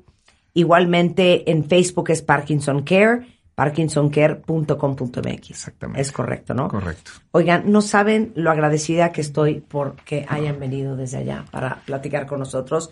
Me parece interesantísimo. Y otro día hablemos de otras cosas. De la depresión profunda, hablemos del TOC. El viernes vamos a tener un especial de TOC, ¿no? Pero bueno, otro día le damos el ángulo de la neurocirugía y la neurología. Eh, y Ana Paula, gracias por compartirte. De nada. También todo esto lo complementé con otras cosas de las cuales hablaré en su momento en marzo, que voy a Sí. venir con Marta. Es más, que te sigan en, en tus redes. En Instagram es Ana Paula Santamarina. En Twitter es AP Santamarina. Porque mi amiga Ana Paula, a diferencia de mí, ella sí medita. Ella Así da el curso de milagros, del cual vamos a hablar pronto. ella, ¿qué más haces? Ah, ya con eso, ¿no? Pues ya con eso, el, curso de milagros es más que suficiente y lo tiene todo. Y bueno, hay otras cosas, pero esas ya son después. Muy bien. Pero la gente debe saber que hay que hacer no solamente la parte médica, sino también la otra. La parte las dos, espiritual. las dos. Yo respeto y amo la ciencia. Miren, Yamil, gracias. Muchísimas Gracias, gracias, gracias. Gustavo. Muchas gracias. Oigan, son las 12.50 de la tarde. Antes de irnos, oigan, nada más les quiero decir que hicimos un video de esta conversación. Eh, videamos el ajuste de Yamil a la pila de Ana Paula para que vean eh, cómo funciona. Y eh, lo vamos a subir a redes eh, en algún momento de la tarde, tanto en Facebook, Twitter como en Instagram. Pero les quiero decir algo, les tengo una felicidad. Ahí viene Valentine's Day y para todos los que están quebrándose la cabeza de qué le voy a regalar al significant other, muy bonito es regalar belleza. Entonces déjenme decirles que en mi página en themdshop.com pueden aprovechar que tenemos unas felicidades increíbles porque del 8 al 14 de febrero les vamos a regalar una espectacular Beauty Blender en compras arriba de 1200 pesos en productos de Beauty Tech.